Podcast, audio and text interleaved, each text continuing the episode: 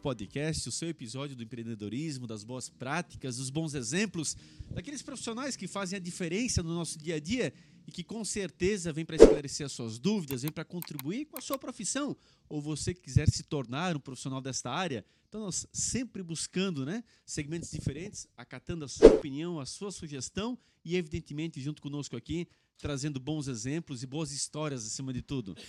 Olá, Edinho. Fala Mazinho, olá nossos seguidores. É um prazer estar aqui novamente com mais um episódio, mais conteúdo gratuito para você poder se desfrutar e se inspirar e se basear para seguir a sua carreira. Agradecer nossos patrocinadores, né? Sem eles a gente não estaria aqui.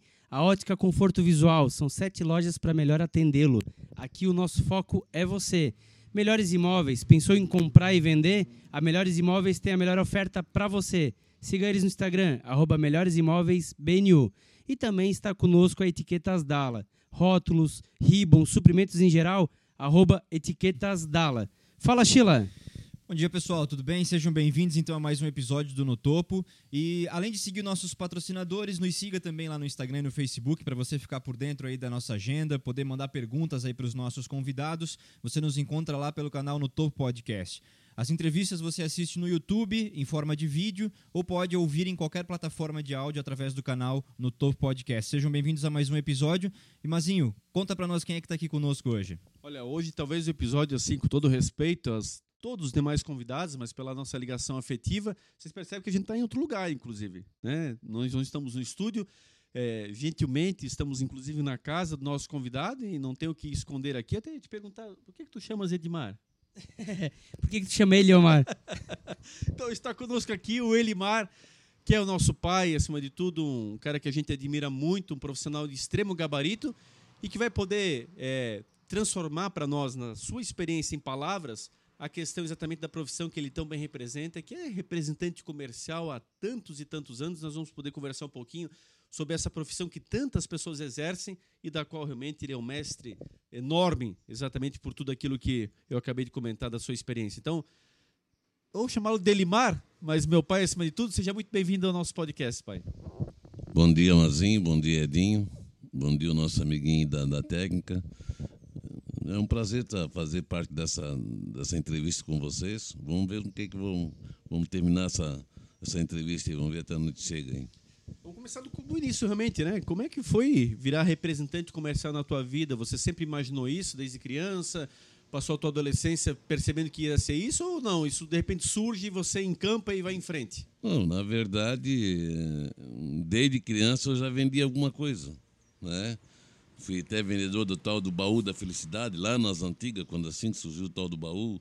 E vendi jornal, vendi um monte de coisa. Na época, quando criança, eu queria ganhar dinheiro.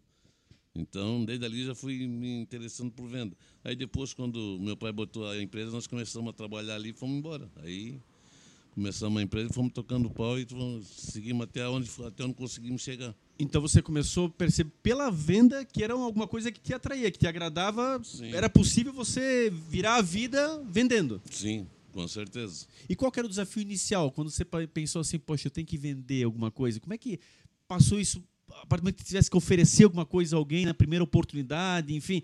Foi fácil? Foi difícil? Não, naturalmente, isso aí foi acontecendo no dia a dia. Recebeu um não, por exemplo? Não, fazia parte. O cara não, não, lógico, o cara não gostava, o intuito era chegar lá e sair vendendo porque tinha que ganhar, tinha para se manter na estrada mas a gente tirava com naturalidade, esperando sempre na próxima recuperaria aquele, aquele tempo que perdeu ali. Já trabalhava isso mentalmente, pensando sim. que eu tenho que recuperar, sim, eu tenho que sim, atingir minha meta? Já, já tinha esses pressupostos? sempre foi assim. Tu já saía de casa com uma determinação que, pô, hoje eu preciso vender tanto. Então, enquanto tu não conseguia atingir aquele objetivo, tu ficava fuçando mais, abrindo mais algum cliente, ou tentando convencer o cliente a comprar, que, pô, tu ele estava deixando de ganhar dinheiro se ele não comprasse, a mercadoria não ia dar até eu retornar lá novamente.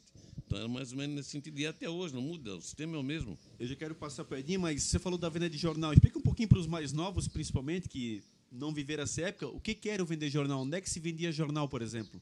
Não, normalmente a gente ia lá no jornal, pegava lá uns por 100, 200 exemplares e saía vendendo na rua. Na rua, né? Vendia na rua, vendia no escritório, passava no escritório de empresas que eles não tinham assinatura, chegava e vendia. E era muito forte uma época a sinaleira, né? Não, não, eu não cheguei a pegar a época Não de chegou? sinaleiro, não, porque eu, a gente andava de bicicleta. Botava uma, uma caixa cheia de jornal da em cima da bicicleta no, no bagageiro e saía vendendo. Aí é vendendo aleatoriamente, Sim. assim. Então, tipo, eu fazia, na época, eu fazia o bairro da Velha, Vila Nova e Água Verde. Aqueles três ali eram meu, meus bairros de vender. Tipo, topava seca, pegava do eletroaço para dentro. E vamos lembrar, o pessoal mais novo de novo, né? A questão que não tinha internet, não tinha como se abastecer de informações. O jornal era a única informação, Uma né? Informação. Até a televisão era de- não, não era como nem próximo hoje em dia, Sim, né? é, na época, aqui em Blumenau, tinha A Nação, né? A Nação, que era um jornal forte. E depois foi lançado Cidade de Blumenau, que era o Tomelinho, Nelson Tomelinho, que era o diretor, que era ali na, na Casa Royal. Aí o, o Nelson me conhecia da época do futebol, ele disse, pô, Limar, tá fazendo o quê? Eu disse, não, tô treinando meu, meu futebolzinho ali no, no, no Palmeiras mais nada. Disse, então vamos jogar, vender um jornal, cara. De repente depois te boto como para entregador e daí tu boto como cobrador, vamos ver, vamos, vamos arrumar alguma coisa para ti. E aí eu tomei gosto pela coisa e fui. Nem estamos falando do Santa, então, nem. Não, não, o Bem Santa antes, veio, o Santa é. veio em 70. É, exato, é. O Santa veio em 70, eu tô falando para ti coisa de, de 61, 62. Era o A Nação, A nação era o forte, era ali onde hoje é. é, tipo assim, eu não sei nem dizer o que, que tem ali hoje. Tinha uma boate de uma época ali perto do antigo INSS na Rua 7, lembra? sei, o INSS, aham. Então. Hoje, hoje tem um prédio novo, saiu um prédio Isso, novo e tal. Saiu, aham. uma- saiu o cartório Nóbrega. ali. Aham, Então, exato. Ali era a nação. Ali era o jornal Nação. E o outro na Casa Royal? É, mas é que ele era. Praticamente ver- do lado um do outro. É, na- mas na verdade ele era, ele era produzido, ele era é, Impresso? impresso lá em Joinville, numa notícia. Todo dia de madrugada, até algumas vezes eu fui com o Nelson Tomelin buscar o jornal. Ah, ele já era do grupo da notícia. Era, era, ou não, não, era uma só imprimir. parceria. Ah, só para imprimir. Era como é que é o parceria. nome do outro? É, A, lá- no- a notícia. Não, nossa, aqui era Cidade de Blumenau. Cidade de Blumenau. É. Então era o A Nação e o Cidade de Blumenau. Cidade de Blumenau. Olha só. E todo dia a gente ia buscar, tanto é que o Nelson Tomelin, numa, numa dessa de ir e voltar, ele perdeu as pernas. Ele bateu aqui de frente o SESI e, e perdeu as pernas. O Nelson Tomelin até hoje usa perna mecânica. Olha só. É. Então, desde aquela época, tu vê isso lá em 63, 62, 64, sei lá, aquela época ali, nós, eu com 9 para 10 anos, já andava vendendo jornal por ali. Interessante, Edinho. Essa época realmente era uma época diferente, porque jornal de porta em porta, literalmente. Sem dúvida. Mas como a gente conhece bem a história, vamos explorar aí para trazer para os nossos seguidores. É, tu tem uma frase que tu fala que vender, né? Sempre vai ter alguém para comprar alguma coisa. Então, a venda para quem não tem nenhuma profissão ou para quem está nesse momento parado, a venda é a melhor opção. Sempre tem alguém querendo comprar. Mas como é que tu achava que produto vender? Que tu, tu vendeu de tudo já nessa. Conta um pouquinho, o que, que tu já vendeu tudo desde lá de trás? Não, sempre há produtos que, que tu sabe que vai vender. Por por exemplo, alimento. Não tem como tu não co- consumir alimento. Então, Independente de crise, toda pessoa precisa sim, comer, né? Vai ter que comer. Então é mais ou menos por aí. E tem que ser honesto, né? Em primeiro lugar, tem que ter honestidade na, na, na estrada. Porque Não adianta tu querer. O cara te pediu lá meia dúzia de, de, de, de um produto. Aí tu, porque tu precisa vender, tu vai lá e bota 15, 20 para cara tem que pagar. Tem Sim. aqueles que aceitam, mas tem aquele que devolve. Sim. E com aquele que vai pegando a fama, pô, esse cara é boleiro, esse cara não é vendedor. Ele fica. Esse negócio dele é só faturar, ele quer saber da comissão dele, o cliente que se dane. Então não é por aí. E quando você vende para um lojista ou um, ou um comércio, tem que pensar no giro dele, né? Sim. Não adianta tu entochar ele de mercadoria. Sim, porque na próxima visita tu não tem o que vender. Ele está lá com a mercadoria toda. E o que é pior, tu vai ter que trocar. Até porque o alimento tem vencimento, né? Sim, tudo tem. Na época aquela não tinha, mas só que já se pegava a fama, como até hoje. Eu não vou citar o nome, mas tem um cara aqui em Banal que se ele estiver olhando, estiver vendo essa, essa entrevista, ele vai saber que é dele que eu estou falando. Ele teve um baita atacado aqui em Blumenau, mas ele era conhecido como boleiro, porque, porque ele, ele, na hora de fazer o tal da, da, da- da procura de preço, que era o tal da, da mesa redonda que a gente chamava na época, ele sempre dava o preço mais barato, sendo que o preço dele era mais caro. Mas ele usava artimanha dizer que o dele era mais barato. E aí tu pedia lá, vamos supor, uma caixa de, de, de óleo de soja. Ele botava três, quatro caixas. Tá? Eu tive uma vez o desprazer de estar lá em cima no Alto Vale, lá em, em Agrolândia, e o pai dele chegar, o caminhão, na época um Chevroletzinho daqueles antigos, ele tá, chegou já foi descarregando, e o cliente deixou de descarregar, que já sabia que o filho era boleiro, e viu que era o pai que estava entregando, deixou de descarregar tudo. Aí quando ele apresentou a nota para o cliente, o cliente isso aqui eu não pedi, isso aqui eu não pedi, isso aqui eu não pedi, pode carregar tudo de volta. Ou melhor, já leva com o pedido todo. O cara ficou brabo, aberto, quis até brigar com o cliente, achando que por que o cliente não falou antes? Não, tu não apresentou anotando, só fosse botando a mercadoria no chão. E o teu filho está cansado de fazer isso aqui, então eu não aceito isso aqui mais. Ou melhor, é melhor tu dizer para o teu filho nem aparecer mais aqui. Porque esse tipo de, de comerciante não me interessa. E o velho ficou bravo e veio embora. Passou a mercadoria toda e carregou Eu- e foi embora. Eu acho, eu acho que essa parte é muito importante ser explorada realmente. ah, porque muitas pessoas, no desespero, saem vendendo qualquer coisa. Poxa, eu preciso ganhar um dinheiro. É, Essa recomendação, como é que você enxerga exatamente essa questão? Poxa, nem tudo vai dar para vender, tem coisa que não é possível. Como é que a pessoa pode certificar? Tem alguma forma de tentar avaliar um pouquinho? Poxa, o que pode dar certo, o que não pode, porque só vai com a pessoa mais para baixo ainda, ela já está numa situação difícil. De repente sai vendendo a primeira coisa que propiciam para ela.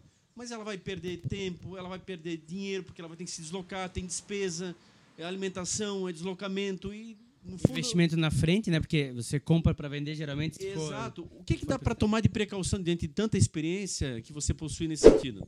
Depende, mas em tudo é tudo é, é, é- é complicado de um lado e fácil do outro. Tudo é questão de ocasião.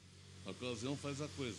A necessidade do cliente que está precisando daquele produto faz com que ele vá comprar, independente de quem venha a vender, independente da, da- se o cara é uma pessoa idônea ou não. Depois é que ele vai reciclar e vai saber se a pessoa que ele fez negócio é pessoa idônea ou não. Então, é tudo questão de ocasião. A necessidade faz a coisa acontecer. Mas tem produtos que, por exemplo, então, o ramo alimentício, giram mais fácil do que outros. É, percebe isso claramente no mercado. Tem áreas que são realmente muito difíceis de vender, são muito restritas. Co- Como é que tu conseguirias recomendar? O que, que é ah, popular? Aquilo aqui pode se dedicar que a tendência é vender. É, é- como é que funciona isso? Não, é, é exatamente isso que eu te falei. Tudo depende da, da, da ocasião. Mas, tipo assim, ó, o que acontece hoje? Hoje, por causa de centavos, tu perde o cliente. Entendeu? Aí, todo aquele trabalho que tu fez de, de venda, de, de entrega, porque ah, tem um pós-venda, não é só vender, tem um pós-venda. O pós-venda é muito mais interessante do que a venda. Tá? Mas o cliente hoje ele não é mais fiel a ti. Hoje o negócio dele é preço. Aí depois, quando dá zebra, quando dá problema de não, o fornecedor não querer trocar mercadoria, ou já mandar com o prazo quase já vencendo, já quase estourando o prazo de validade, aí ele se, se toca da mancada que ele deu em trocar o, o parceiro que ele tinha. E a parceria é interessante, mas só que hoje, não, na, antigamente, na época que eu comecei, realmente os caras te esperavam. Podia passar quem quisesse, não, fulano está passando. E se, não, se tu não conseguisse passar, que tu quebrasse o carro na estrada ou desse algum acidente, alguma coisa, tu podia vir no outro dia que ele te atendia, se tu viesse tarde da noite, ele te atendia igual. Ele abria as portas. Hoje não, os caras são cheios de. É, é muita, muita, muito carinha querendo aparecer em cima da, da situação. Eu presenciei uma, uma cena aqui, inclusive até é, é meu vizinho aqui. É, chegou um vendedor novo, gurizinho de uns 18, 19 anos, com a pastinha na mão, e eu não estou nem lá vendendo, estou comprando, estou no mercado comprando. Aí o vendedor chegou e disse: Bom dia, Fulano. Ele não respondeu o bom dia para o vendedor, já perguntou para o cara: Você é vendedor, né? O, a- o vendedor disse: Sim, sou vendedor. Tá do quê? Está de pé ou está de carro? Não, estou de carro. Teu carro está onde? Está ali, senhor. Está no estacionamento. Tira já o teu carro daqui. Tu não vê que o meu estacionamento é, é- é pequeno? Não vê o meu movimento? Bota o teu carro lá não sei para onde, blá, tal. Quer dizer, para que isso ali? Como se ele não precisasse comprar, né? Como se ele não Exatamente. precisasse ter um vendedor. Exatamente. Tanto é que eu cheguei, bati o nome dele. A minha compra eu deixei lá, não levei mais embora. Disse, pelo amigo, a educação faz parte do, do, do bom, do bom recebimento das pessoas e protege os dentes. É bom saber isso. O que que quer dizer isso? Entenda como tu quiser. Virei as costas e fui embora. E um jovem que está começando com toda a vontade, com não, toda. provavelmente deixou de ser vendedor. É. Depois de uma pancada daquela, o cara vai querer trabalhar Uhum. ainda. Não vai querer trabalhar. Exato. Né? Então, existe uma série de coisas. é? Só quem está na estrada pode saber como é que é os Mas e como é que o cliente pode se precaver disso? Porque eh, acho que ali você toca num ponto fundamental, quer dizer, produto próximo à data de vencimento, a gente às vezes acaba não verificando isso, vai Sim. também nas promoções, Sim. vai simplesmente pelo valor, há um comportamento errado em todos os É, aspectos. porque o que, que ele quer? Ele, para ele, o interessante é o preço. Aham. Entendeu? Por isso que eu te falei, que ele, ele esquece todo aquele trabalho que o, que o parceiro dele de anos vem fazendo, porque o cara chegou e ofereceu por uns centavos a menos. Sim.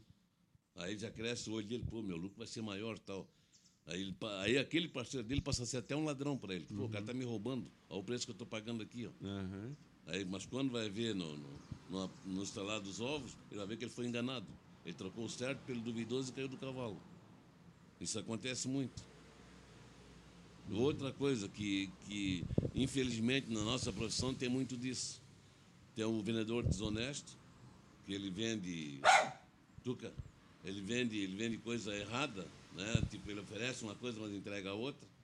Né? Em termos de validade, em termos de qualidade, em termos Aham. de, tá? Para trocar o, o paralelo, o produto paralelo, o concorrente paralelo, para dizer que não, isso é a mesma coisa, tal, só mudou a marca, mas é tudo igual.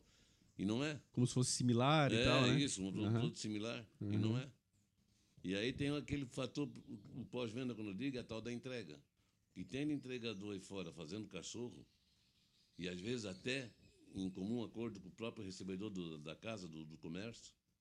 Com- como é que é isso? Explica mais claro. O, É, que que tipo isso? assim, eh, uma hipótese. Eu fui lá e vendi pro cara um, um caminhão de trigo. Aham. tá? uma carga completa de trigo. O tal do chapa, o tal do motorista, que são freteiros daí, Terceirizados, no caso, né? é, são os terceirizados, não são da empresa, mas Aham. eles vão lá... Só são- faz o transporte. Faz o transporte. Eles vão lá tal, e vê que o tal do entregador, que o recebedor lá, o conferente, é meio boleiro, Aham. eles fazem a tal da rachadinha. Então, vamos supor, era para ser 600 sacos de trigo. Vai ficar lá 500, 550 no máximo. O resto não entra no, Quando é uma empresa grande, assim, né? É. Que tem. Não é não. Simplesmente o cara assinou uma nota como se está tudo 100%, mas não está. E se eles vendem a E parte? aí, che- sim, aí está vendendo na praça. Aí fica bagunçando o preço na praça. Aham. Que aí, tipo assim, tu começa a chegar no cliente para vender, pô, falando, não, a farinha teve uma alta. Mas como alta? Se tu, semana passada o teu caminhão passou aqui me vendendo mais barato que o preço que tu vende. E esse mesmo vai reclamar que o país é um bando de ladrão, Sim, que os políticos não sim, prestam, sim. que... Porque só existe o roubo porque existe o comprador. Aham. Verdade. Entendeu? Essa lá, frase é na, muito boa. lá na ponta, lá na hora de entregar a mercadoria, o conferente já foi boleiro. Uhum. Mas aí tem o comprador aqui de trás que compra aquele produto também que foi roubado. Uhum. Sem nota fiscal e Sem por aí nota, vai. sem, sem, sem nada. E Sim. ele está ganhando, porque, tipo assim, se um saco de trigo hoje é 100 reais, ele vai comprar lá por 50, 60 reais. É- Essa frase é muito boa. É, esse é para você que, por exemplo, na tua casa, quando vem um cara te oferecer um televisor, um celular, um, um equipamento eletrônico, um computador, um notebook, né? Por um preço de 100, 200 reais, que é incabível num equipamento desse porte, e você ainda, além de comprar, você ainda conta vantagem. Olha, isso aqui eu comprei por tal. Você está incentivando o roubo, né? Sim. Amanhã é a tua casa que o Sim. cara vem buscar, né? Sim, Porque, de fato, é, acho que essa frase é excelente. Só tem o roubo porque tem o comprador, né? exatamente. Se ninguém comprar desse cara que Sim, furtou, ele vai sim. parar de fazer isso. Porque o que está valendo a Sim. pena, né? Porque não tem aquela explicação, eu sou, sou obrigado a vender que eu não posso levar de volta para a empresa. Isso não Aham, existe. Aham. Isso aí é é a maior da desculpa deles é essa, eu sou obrigado a vender porque É. não posso levar para a empresa. A empresa não aceita que leva de volta.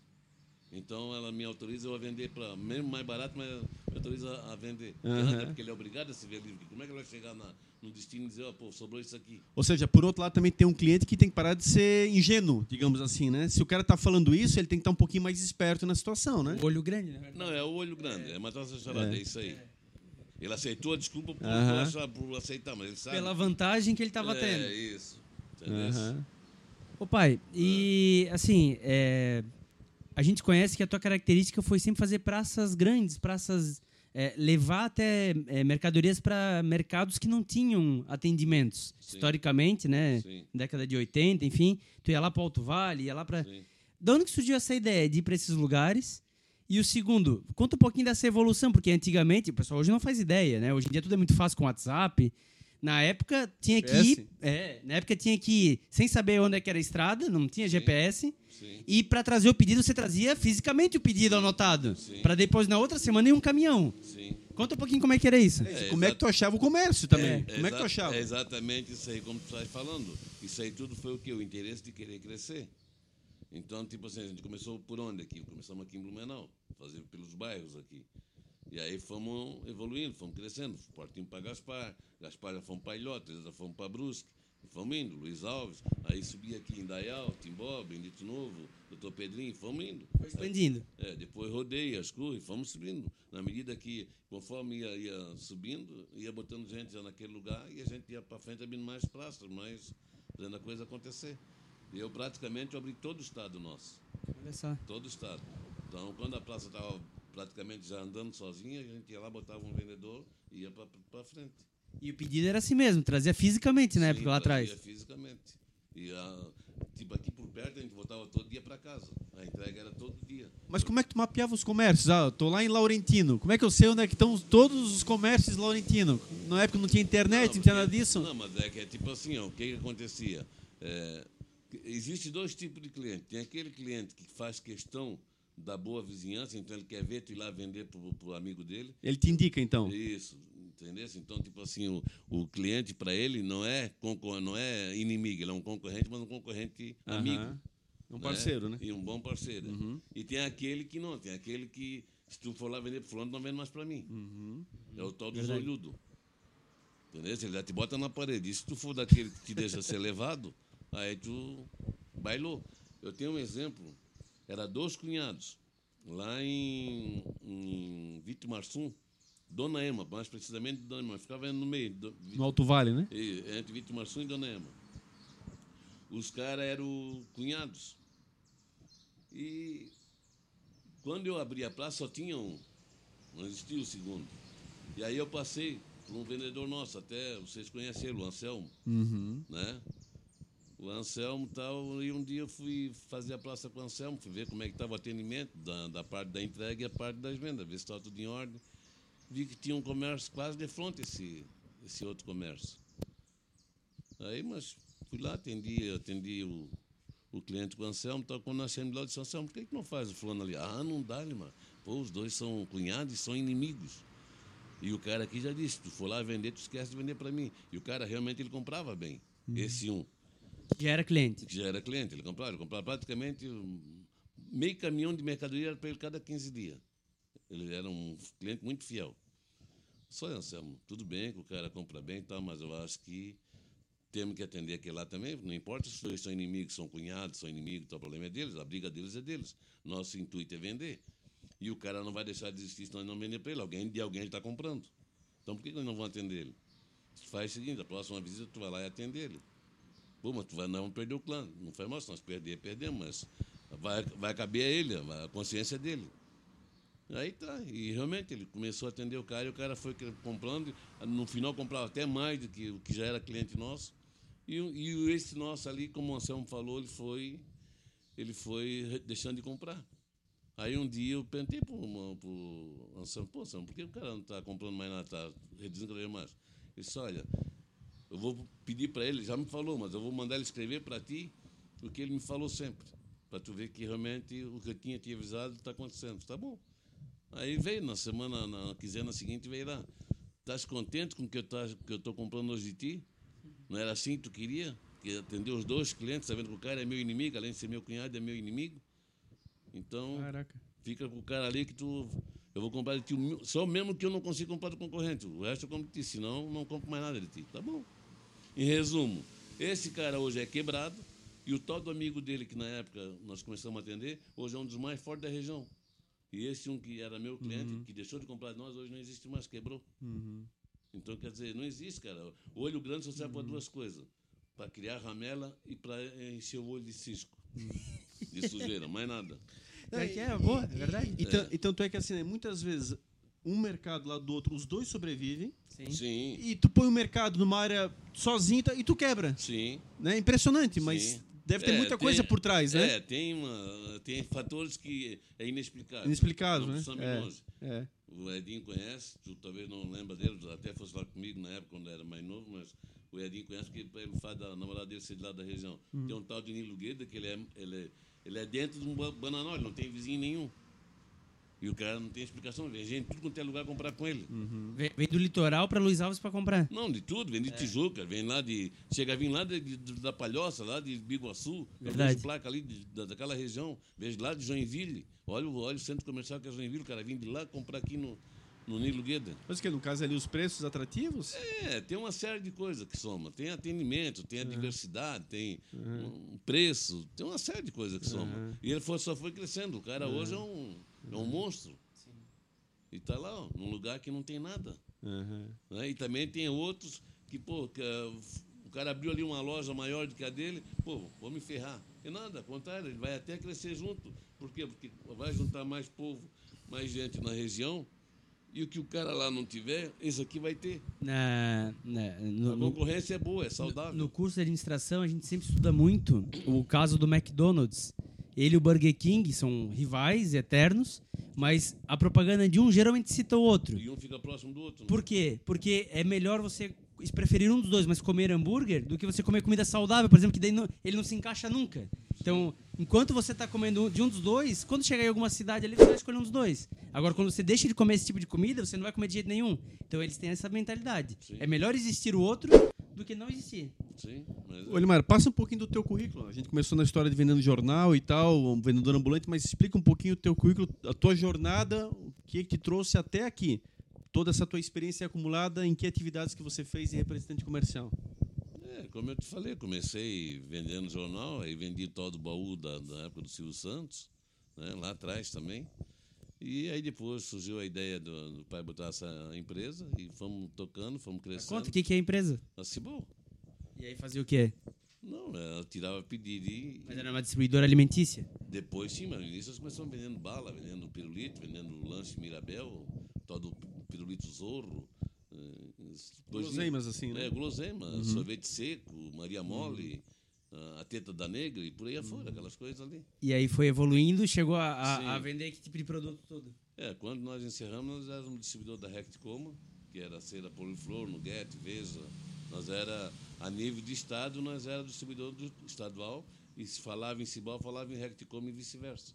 E tinha a Melita também, não tinha? É, aí tinha Café Melita, tinha o Eva Chimarrão Regina, tinha. Enfim, nós, nós éramos distribuidor de uma série de produtos. Né? Mas o forte nosso, o carro-chefe nosso mesmo era, era a Recticoma. Tanto é que eu ia na feira todo ano lá no Rio, na época existia a feira do- na- da Abras, que era Sim. lá no Rio Centro. É, chegava lá, já sabia, ó, Cibal está chegando, ou se chegasse no cliente, ó, chegou a, a distribuidora da, da Recticoma, alguns chamavam Cibal, outros chamavam Recticoma, porque, porque era uma parceria Que era durou junto, quase né, 30 anos. Era o distribuidor exclusivo, né? Sim, nós éramos distribuidor exclusivo. Essa feira era boa, né? Sempre vinha uma camisa do Flamengo todo ano que tinha. Ô, ô, pai, mas e a- a- qual que era a estrutura da Cibal? Que hoje em dia, assim, o jovem, a Cibal é, fechou faz um bom tempo. Conta um pouquinho o que, que a Cibal tinha. É, Quantos caminhões tinha a Cibal? Qual que era a estrutura? Atendia o estado inteiro? Como é que era? É, nós, nós fazíamos todo o estado e mais as divisas do- dos municípios do Paraná e do Rio Grande do Sul. Então, tipo ali, vamos supor, fazíamos. é, nós íamos até Curitiba, no caso. Né? É, porque tinha lá, não quer dizer com isso que o Paraná não tinha distribuidor, mas só que tinha clientes que não aceitavam o distribuidor do Paraná. Então a Recticoma nos liberava para nós ir lá fazer aqueles clientes. Eles até passavam para nós, ó, esses fulano aqui vocês podem atender. E tipo, fazíamos ali Rio Negro, aliás, Mafra, Mafra Rio Negro, que separava era só o Rio. Lá Sim. Porto União, União da Vitória, que separava era o trilho do trem. E assim, em diversos lugares, como aqui pro lado do oeste, aqui pro, pro lado da, do Rio Grande do Sul. Era tudo nos municípios que eram vizinhos ali de Chapecó, de, de, de, eh, Concórdia, en- enfim, ou aqui de Lages. Eh, a gente ia lá e atendia, aqui no sul. A gente fazia ali a Praia Grande, a Turvo, e fazia já logo ali em seguida a divisa do Rio Grande do Sul. Caramba, mas qual que era a estrutura para atender isso tudo? Como é que É, nós tínhamos, na época, 32 vendedores e 14 caminhões na estrada. Caramba, é um exército, né? É, E passada essa questão da Cibal, a tua profissão não acabou, continuas exercendo, aí Não, tem a sim. própria empresa, né? Sim, aí eu, aí eu botei a minha empresa, que hoje já está com 25 anos. Foi com 97, né? em 97, foi fundada em 97 e hoje, 2022, 25 anos de estrada. E também estamos peleando. Está difícil, tá? Porque mudou tudo. Hoje Isso eu te tem uma- perguntar. é. tem uma série de coisas aí que complicou tudo, né? Essa rede grande que está vindo aí, história de atacarejo, está matando muito o vendedor ou o representante, ou o distribuidor que seja. Que a negociação acaba sendo lá por cima, né? Sim, não, é tipo assim, é, é feito negociações exorbitantes com preço lá embaixo. E aí, aí é, é bem isso aí, o cara vai lá e compra o que ele quer da hora. Hoje já estou montando um televenda, tipo, o, o, o tal do atacarejo já formou uma, uma cadeia de, de uma carteira de cliente e ele liga todo dia quando tem oferta, ó, fulano, tem oferta de tal coisa. Eles Ele atende e o teu cliente, no caso. Hã? Ele atende o teu cliente. Sim, Ele atende o pequeno varejo, o Sim, pequeno ele comércio. atende tudo. Além do cliente lá, eles também mandam, fazem um televenda e mandam entregar para o cliente, se for preciso. Ah, estão fazendo entrega. Estão fazendo entrega. Então está complicando. Para nós hoje está complicado. Nesse sistema aí está complicado. Só em lugares meio distantes, que aí então tu ainda sobressai um pouco. Agora, onde está ao redor dos, dos atacarias, aí está difícil. E está crescendo, né? Lojas em tudo que é lugar, né? Eles realmente assim É, tão... e sem ser isso aí, uma outra coisa que está complicando bem o lado do, do representante e do distribuidor é esse tal de FIFA aí. Esse tal de produtos Aham. de, de, de curta, curta duração. É o que está próximo de vencer, né? Isso. Então isso aí está matando a pau. FIFO quer dizer o primeiro que entra, o primeiro que sai. Então é o que está mais antigo Sim. para vender logo. É o jeito de fila, né? É. É, porque, tipo assim, vamos supor, uma hipótese. Hoje tu pega lá um, um pote de nata, Uhum. tá? Que a validade da nata é normalmente 30, 45 dias no máximo. Ah, é bem curta, é? É curta. é. Então, mas o cara tá lá com prazo de 4, 5 dias para vencer. Aí ele compra lá, vamos supor, se o preço normal é 6, 7 reais na empresa, na indústria, no, no laticínio, ele vai comprar lá por 1,52 reais, ele vai vender por R$ 2,53. O cliente que vai comprar, que vai consumir ele meio rápido, ele quer saber que ele comprou barato. Ele não quer saber que ah, não tem validade longa, ele não, ele não vai levar um mês todo para comer E o comércio, e o comércio vai usar, né, rapidamente, se for um lanche, alguma coisa nesse sentido que produz, É, né? não, mas o próprio consumidor. Ah, também. O próprio consumidor. Entendeu? O próprio consumidor vai ali e. Ah, isso aqui em dois três dias eu consumi. Pronto. Ele leva. Ele não quer nem saber se foi bem armazenado ou não. Quer ver? Não tá. Foi até mal armazenado. Mas o problema é o, fator economia, o fator dinheiro, o fator cu- custo. Isso aí também complica o nosso dia a dia na venda. Então hoje realmente a venda está quase que deixando de ser interessante. Está quase que deixando de ser Tá interessante. mudando, né? É. A filosofia hoje é totalmente diferente do que era lá atrás. Lá atrás os clientes, eles primavam por uma qualidade, por um bom atendimento, né? Como é que o produto era- chegava até eles, se era bem eh, vinha bem bem como é que posso dizer para ti? bem encaixotado, bem, né? Hoje não, hoje Embalado, armazenado. embalado, é. Então, hoje não, hoje eles querem saber de ganhar no preço. O preço para eles hoje é interessante. Por isso é que, como eu falei, voltando ao assunto lá de trás, eles compram coisa roubada porque eles querem saber de preço. Sim. Então tem um monte de mercado aí que hoje também está desonesto, tem um preço, que não consegue nem competir com esses atacareiros, mas eles competem porque eles compram coisa roubada. Complicado. Esse é outro fator que atrapalha a nossa venda no dia a dia. Sheila.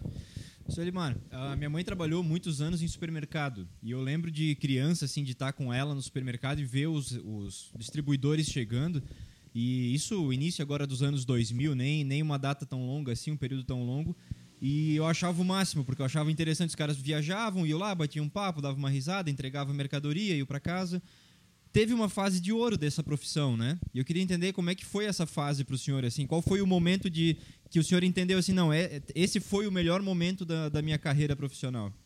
Não, é, é, é como eu te falei, é, antigamente era mais fácil trabalhar, existia fidelidade, existia parceria, existia aquele negócio do cliente ficar esperando por ti, então quando se encontrava era aquela festa, entendeu? Tudo era motivo para comemoração, tudo era motivo para a gente ficar ah, dizendo piada, ficando rindo, Criava um vínculo até, né? criava um vínculo, ah, quase que familiar. E hoje não, hoje é muito, é muito profissional, tipo assim, muito, é muito Frio. frio, uma coisa fria, uma coisa que não, não tem mais aquela aproximação. Dá para contar no dedo aquele, aquele cliente que realmente tem satisfação em te receber e aquele cliente que tem satisfação em tu ir lá atender. Porque tem cliente, só não tu pensar em tu já te estragou o dia. Pô, tem lá naquele cara chato. Entendeu? E- Por quê? e- Porque tem cara que hoje ele, ele só quer saber de número. Tu, tu é só mais um. Como eu cheguei uma vez lá em, em Itaió, é, o cara não viu que eu estava junto, eu estava com o meu vendedor, ele não me viu. Ele já chegou mal-humorado, sei lá se ele tinha brigado em casa ou que. Ele chegou quando a turma disseram: Bom dia, Zé. Esse bom dia é coisa nenhuma. Se vocês pudessem, a metade de vocês morresse, para mim era bom, porque eu estou com o saco cheio de ver vendedor na minha frente. Eu Caramba. passei a mão no meu vendedor e disse: Vamos embora. Não, vamos ficar assim. Não, vamos embora. Vamos embora, que esse cara hoje, se, se eu e ele se bater de frente, nós vamos, vai dar problema. Então vamos embora. Aí saímos e tal. Aí estava quase que anoitecendo o dia. Eles, pô, mamãe, vamos lá, o Zé sempre comprou bem e tal. Disse, olha, cara, até vou. Mas se esse cara se atravessar a hora que eu chegar lá, não vai prestar. Nós vamos perder ele para sempre. Porque eu vou, vou perder a cabeça com o cara. Porque o que cara disse, pô, nós tínhamos que morrer, a metade tinha que morrer. Para, cara, o cara disse, desde quando que é meu amigo? Nós fomos. Chegou lá, tá quando ele me viu, pô, mais satisfação em te ver, bababá. Zé, como é que é? Satisfação em me ver? Eu estava aqui hoje de manhã, cara. Tu disse que tu preferia que nós morrêssemos a metade, tu- se morresse para ti era bom. Pô, tá brincando, tava em nós. Tava, tava aqui, tava eu, até o cara, o sobrenome dele era forte lá na região, era Nardelli. É da família Nardelli. Só estava eu e o Nardelli. Estava não estava? Não, nós estava aqui hoje de manhã cedo. Lá. Nós chegamos, tava, demos um bom dia e tu disseste que preferia que a metade morresse. Pô, mas desculpa, eu vim com um monte de problema pela frente e tal, e nem percebi que estava isso. Não, mano, é o caso de eu estar aqui. Tens que pensar nos vendedores que estavam aqui, são teus parceiros. Tu sem vendedor, tu não é ninguém, cara. Teu comércio não existe sem, sem vendedor. É, não, tu desculpa, tal, realmente, pô, foi mal, tal. Mas tu vê. Então, quer dizer, tem pessoas e pessoas, sei lá, tem pessoas que acham que o vendedor é lixo. Não, e, e facilitava, né, pai, esse relacionamento próximo, por exemplo, analisar um crédito. Tu sabia se o cliente ele, Sim. ele tinha potencial ou não. Hoje em dia tu não sabe mais, porque tu não Sim. conhece mais o cliente. Sim. O- E, e o cliente também não te conhece. Sim. Então, até nisso facilitava É, antigamente, porque, né? Tipo assim, o, o financeiro ele está lá dentro da empresa, ele não conhece o, Sim. quem conhece é o vendedor que está lá fora. Sim. Se o vendedor for uma pessoa idônea, uma pessoa de responsabilidade, ele vai ser o avalista do, do cliente. Quer dizer, não, o cliente até pode estar passando uma fasezinha difícil, mas ele sempre foi um cara honesto, um cara que vai quitar o, o, o título. E lá pro, pro, pro, pro financeiro, ele é só mais um número. Sim. Entendeu? Aí ele tira lá o histórico do cara, ah, mas esse cara aqui compra mal, esse cara paga mal, esse cara está atrasando. Ele não sabe o que que é toda a história do cara, o dia a dia do cara. Mas tá cada vez mais difícil tu também saber, né? Porque como tem esse relacionamento cada vez mais frio, Sim, porque tu hoje só, compra, só trabalha com comprador, tu não fala mais com o proprietário da coisa. Entendeu? Então tu não fala mais, não sabe realmente. Ele não chega para ti, pô, ele, mano, eu estou passando por isso, isso me dá uma força que sabes que eu não vou, não vou te sacanear tal. Não existe mais que hoje tu fala com o comprador. O cara é funcionário, para ele tá, não está nem aí. Se tu, a empresa vai fornecer, se não vai, ele quer saber do dele. e daqui a pouco troca, é outro comprador, e aí Sim, cria menos sim. relacionamento ainda. né? Sim. Para quem está querendo ser um representante comercial, que dicas você dá nesse sentido? O que, que seria interessante o cara ter como noção básica para poder exercer a profissão? sempre ser um cara honesto. Começa por aí. Pessoa idônea, uma pessoa honesta, pessoa parceira, que não vai querer só eh, fazer uso da, de, de faturar em cima do cliente, tirar proveito em cima do cliente. Ele tem que ver se realmente o cliente tem capacidade para receber aquela quantidade de mercadoria que ele quer impor em cima do cliente. Senão aquela mercadoria vai vencer, vai dar transtorno, o cliente vai ter dificuldade para a quitação do, do, do pagamento. Então ele não tem que pensar só no, ah, eu tenho que vender porque eu preciso ganhar. Ele tem que saber o pós-venda depois, se ele não vai ter problema, se ele não vai perder aquele cliente no futuro. Porque ele só quis saber de vender, vender, vender e não quis saber se está girando, como é que está acontecendo a coisa. Então, em primeiro lugar, honestidade. Tendo honestidade e tendo produto que realmente gira no mercado, não é querer comprar qualquer, embalar qualquer produto e dizer que é bom e chega na hora H o cliente, o consumidor não aceita, então não adianta também. E a parte da simpatia, Não, isso é importante. Educado, ele tem que ser um cara educado, um cara que fala o, o, o que é objetivo realmente. Né? Ser um cara objetivo na, na, na, na profissão. Com certeza ele vai longe. Agora, se ele começar já a querer eh, mentir, querer fazer de conta que ele é o bambambam, bam, bam, ele vai morrer na primeira esquina já. E como é que você enxerga aquela questão do cara que faz a venda primeira presencial e depois ele só faz por WhatsApp, ele só quer fazer a distância, Não, ele é só faz por mecanismo? Hoje o cliente exige isso aí, praticamente. O cliente hoje, se ele pudesse ver livre, é que eu te falei, tem cliente hoje que se ele puder ficar longe do vendedor, ele fica. Por quê? Porque tá- mudou tudo, hoje é tudo muito corrido, muito. Entendeu? Então, para ele é mais prático fazer tudo por WhatsApp, fazer por aplicativo, fazer por telefone, fazer por qualquer jeito. É mais interessante para ele, porque ele não perde tempo. Só que, lógico, uma coisa meia fria, uma coisa distante, que aí tu tens uma promoção, uma coisa para passar, e o cliente, ou um produto novo para lançar, o cliente não pega na mão, porque todo produto só é vendido se o cliente pegar na mão. Por que, que os mercados hoje são um, um tipo de sucesso de venda? Antigamente era venda, era venda de balcão. O cliente trazia a Verdade. relaçãozinha de casa, ó, preciso disso, disso, disso. Hoje não, hoje tu vai lá no mercado, às vezes tu quer comprar só dois, três produtos. Mas pelo fato de estar circulando dentro do mercado e botar a mão em tudo e botar o olho em tudo, tu vai levando mais mercadoria. No final sai com um carrinho cheio de mercadoria. Pior que é verdade. Faz todo sentido. Sem dúvida. É. E, Mas, mas- mas só apro- Desculpa, só aproveitando. Lá em 97, quando o senhor começou a empresa, quantos clientes o senhor conseguia atender por dia? Porque isso manda muito também, né? Hoje é muito corrido, mas porque tem- entra uma demanda muito pesada para quem está na rua atender vários comércios. Lá no, lá no começo, quantos comércios o senhor muito atendia? menos comércios, né? É, tinha menos comércio, mas na verdade tu já sabias mais ou menos, porque como eu já vinha com uma, uma clientela formada, então tu já sabia quantos clientes tu podia atender, mas era na faixa, não, não, não passava de 20, era 20, no máximo 25, para fazer um atendimento correto. Era 10 de manhã e 10 de tarde. Entendesse? Mas era mais ou menos nessa base aí. O que, o que, acontecia antigamente? Antigamente, vamos supor, nós éramos aqui em Blumenau, em cinco ou seis distribuidores. Era nós, a Cibal, era o Genésio de Souza, era o Spengler, era o. Um cara que tinha ali na o Lafim. Enfim, era cinco, seis. Era o Fitzreit, o Fitzreit também chegou a ter atacado. Nenhum desses existe mais. Nenhum desses existe mais. Todos deixaram de existir. O Paulo 12. Nós éramos seis aqui. Então, tipo assim, como é que nós fazíamos? Eu, eu, eu não, não, não, não, não, apresentava para os representantes, para os vendedores dessas empresas, como sendo dono da, da, da, da empresa. Não, sou um vendedor também, sou igual a vocês. Então nós almoçávamos todo mundo junto no mesmo lugar. Nós era parceiro realmente. Tanto é que eh, o vendedor do, do, do General de Souza, que era o. Agora me fugiu o nome dele. Eh, esse cara, ele sempre dizia para mim, Elimar, se um dia eu ter filho homem, eu vou botar o teu nome. Por tu ser um cara sério, um cara honesto, um cara amigo, um cara parceiro. E ele não teve filho homem, ele teve filha mulher, ele botou o nome da menina Elimara. Olha só. É, o Testone, o uma Testone. O Testone, o Testone, vendedor do Uma General de irmã Souza. aí. O Testone é vendedor do General de Souza. Ele botou o nome da menina de Elimara. Entendeu? Tu vê isso, coisa lá de quase 50 anos atrás. Eu já conheci uma Eliomara em Blumenau. E de Mara também.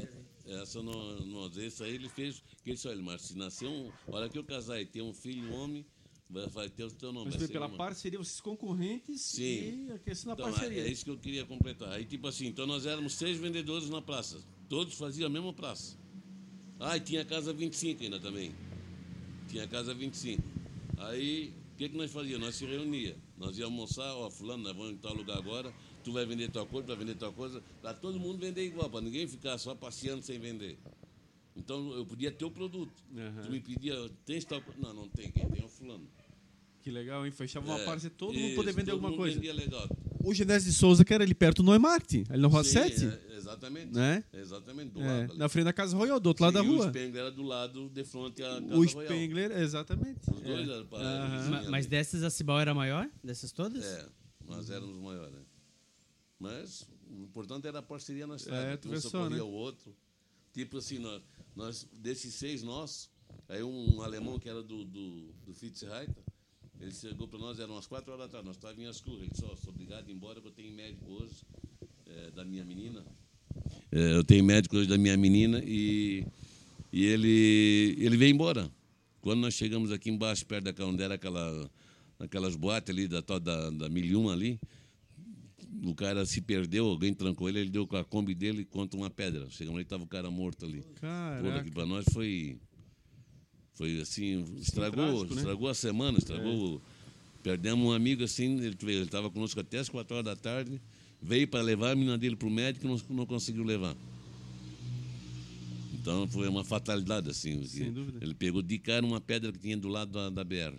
Que ele, nele desviar, ele caiu tipo uma, um pouquinho fora da pista, e lá nesse local estava uma pedra de todo tamanho, ele deu de cara na pedra. Nossa senhora. Ô pai, é, geralmente o empreendedor ele faz coisas que não, a teoria não diz que é o correto e dá certo, né? A teoria diz que tem que vender no menor prazo, tem cara que vende num prazo longo e se dá bem. A teoria diz que tem que comprar no prazo e tem gente que compra à vista se dá bem. E sempre o empreendedor tem essas, essas da cabeça dele e dá certo. Tu sempre teve uma, uma máxima que é fazer um pronta entrega. Botar no Sim. caminhão, chegar na hora e todo mundo diz que isso é loucura. E tu sempre fez e deu certo. De onde que saiu isso da tua cabeça e por que que dá certo? Porque na época já acontecia, tipo, nós trabalhávamos. Quando nós começamos mesmo, começamos na pronta entrega. Quando nós começamos. Pronta entrega, você que está acompanhando, é não ter pedido antes. Vai com o caminhão carregado É, na época e sai era- vendendo. Na nossa época era Kombi. Né? Tanto é que nós chegamos a ter na época quatro ou cinco Kombi. Fazia a pronta entrega. É, tínhamos vendedor que ia lá para São João Batista, a Major Gestina, aquela região lá. Então, porque no- naquela época nós distribuíamos o chocolate Saturno, bala e chocolate Saturno, que era da fábrica daqui de Blumenau. Sim. E, e mais o lanche Mirabel e mais aqueles outros pirulitos, aquelas guloseimas ali. É, então enchia-se a Kombi e ia embora. Ele, ele fazia isso quase que três, quatro viagens por semana. Ele vinha, ia para lá, vendia o que ele dava, vinha vazio. Sem pedido, ia, ia só assim, cheio. Na pronta entrega. Aí depois, quando nós fomos começando a botar outros produtos, a parte alimentícia daí, aí começamos a ter que ser na base do pedido. Porque não tinha como carregar o caminhão carregado de açúcar, de trigo, Sim. de arroz, de feijão. Pesada. Muito pesado. Então tiramos na base do pedido. Aí começamos a ter caminhão para fazer entrega. Aí compramos o primeiro 608. Olha que só. depois virou o motorhome nosso da família. Né? Então, é, e aí foi começando no pedido. E aí quando nó- nós paramos, tal, que a gente resolveu fechar a Cibal, aí eu comecei como representante, eu fui representante de, de açúcar, fui representante de leite, fui representante de trigo, como sou até hoje, ainda continuo como representante de trigo. E na medida assim do, do- do- do- dos clientes, porque a, maioria das empresas eles põem um- uma cota, tem que vender tal cota para o fulano, se não der aquele pedido, não, não- não- a mercadoria dele não vem. Se ele não pegar X toneladas, Sim. vamos supor 5 toneladas, 10 toneladas de produto. Aí me veio na cabeça que pô, eu ia fazer o seguinte, então, como ele não tinha cota para fazer, para atingir, ele não, não, não conseguia tirar aquela cota, eu pegava no meu nome e repassava para ele. Só ganhava a comissão e o frete. E aí foi indo. Aí foi, comecei a tomar gosto de novo pela coisa da ponta de entrega. Aí começou a pegar a distribuição de novo. Aí comecei a pegar a distribuição de novo e estou até hoje. E aí nesse meio tempo passou açúcar, né? Eu lembro. É, o açúcar passou o, o N marcas de, de, de, de leite, desde o Mumu até, né, até Realta, Terra Viva, enfim, tive N marcas de leite. E, e fomos indo, estamos até hoje desse jeito, na, E na plana de entrega. o- uma coisa que nesse meio tempo também surgiu foi uma fábrica, né? Surgiu uma indústria aí. Como é que Ah, foi tá. isso? Ah, mas ele foi, ele foi logo lá no começo, foi na fábrica de coco, né? Que também foi, na época foi boa quando surgiu, que o coco estava um preço barato e tal, a gente fazia acontecer, então eh, ralava o coco e, empacotava, congelava, vendia o coco natura, né? Sim. É, nada de coco seco. E, só que de repente o coco disparou.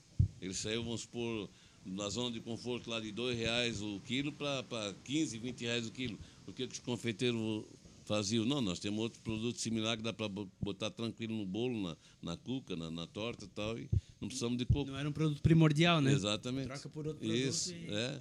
Então isso aí, o coco é uma, coisa- foi uma coisa assim que deu dinheiro, no mesmo tempo daqui a pouco ela despencou e fui obrigado a fechar, não teve como aguentar. É, E era mais despesa do que lucro. E esse é o tipo da coisa, né? Que não tem como você prever, mas acaba ficando uma, uma boa lição, porque de fato é um produto que. Se- é um produto sazonal. sazonal. Isso. E, e aí você tem que ter uma contrapartida. né? Sim. Se, se você trabalha com outras frutas, enfim, você acaba equilibrando os momentos. Aí tudo bem, mas eu estava direcionado É. só no coco. Mas ele tinha batata frita também, não tinha? Mas não deu certo. E era Aquela- difícil fazer a batata, né? Não, não boa. é. Que naquela época, tipo assim, quem me passou as coordenadas, eu peguei dentro da FURB. Isso aí, a FURB foi uma das culpadas de eu ter entrado nesse barco furado. Porque quando surgiu a ideia de. A turma me pediu, pô, irmão, vê se tu- porque logo que surgiu a tal da batata congelada, para fritura, né? Sim, foi naquela época ali. É. É, aí a turma, pô, vê se tu consegue arrumar para mim uma batata para. Digo, pô, arrumar como? Vou é tentar eu produzir, então já tem a minha fábrica ali do coco, já bota a batata junto, é tudo congelado. Aí fui na FURB e comecei a pegar as coordenadas, como é que era para acontecer, o procedimento e tal, como é que se manipulava. Mas eles não me falaram para mim que para congelar tinha que ser um congelamento instantâneo, tipo na base do, do hidrogênio, do simplesmente não, tu, tu faz a batata, descasca, passa no- no- na máquina para fazer o palito e, e dá uma pré-cozida nela e joga no congelador. Tá, isso tudo eu fiz. Só que não era no congelador. Ela tinha que sair dali, levar um choque térmico e já sair lá na frente congelada empacotada. Pra manter os Porque nutrientes. senão etc. ela cria água dentro. Aí, pô, vendi legal. Toda a lanchonete que me pedia, eu botei. Mas no mesmo tempo que eu botei, a turma já me ligava. Mas vem cá buscar que tu arrumasse uma bomba aqui pra mim.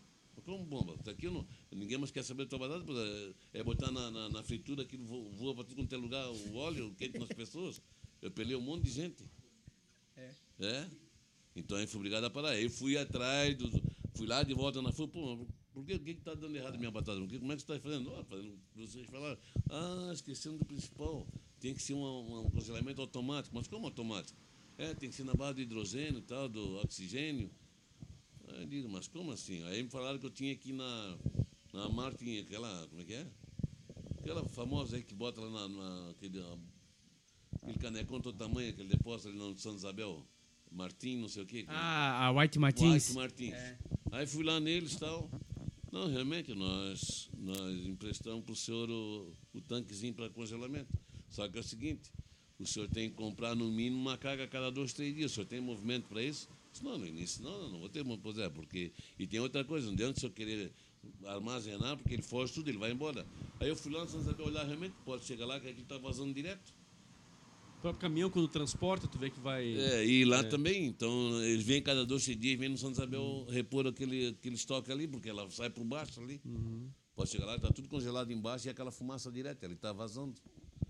Então não tem como tu chegar e guardar isso. Eu lembrei disso, nós entrevistamos esses dias o seu Arauto, da MOC, Ah, onde você comprou na época as máquinas para cortar. Sim, né? foi, foi feito um projeto inovador naquela, Isso. naquela ocasião, é, né? Então, aquilo ali eu peguei por causa da batata. É, Eu comprei um monte de máquina, aquela, aquela ferramenta dele ali. é.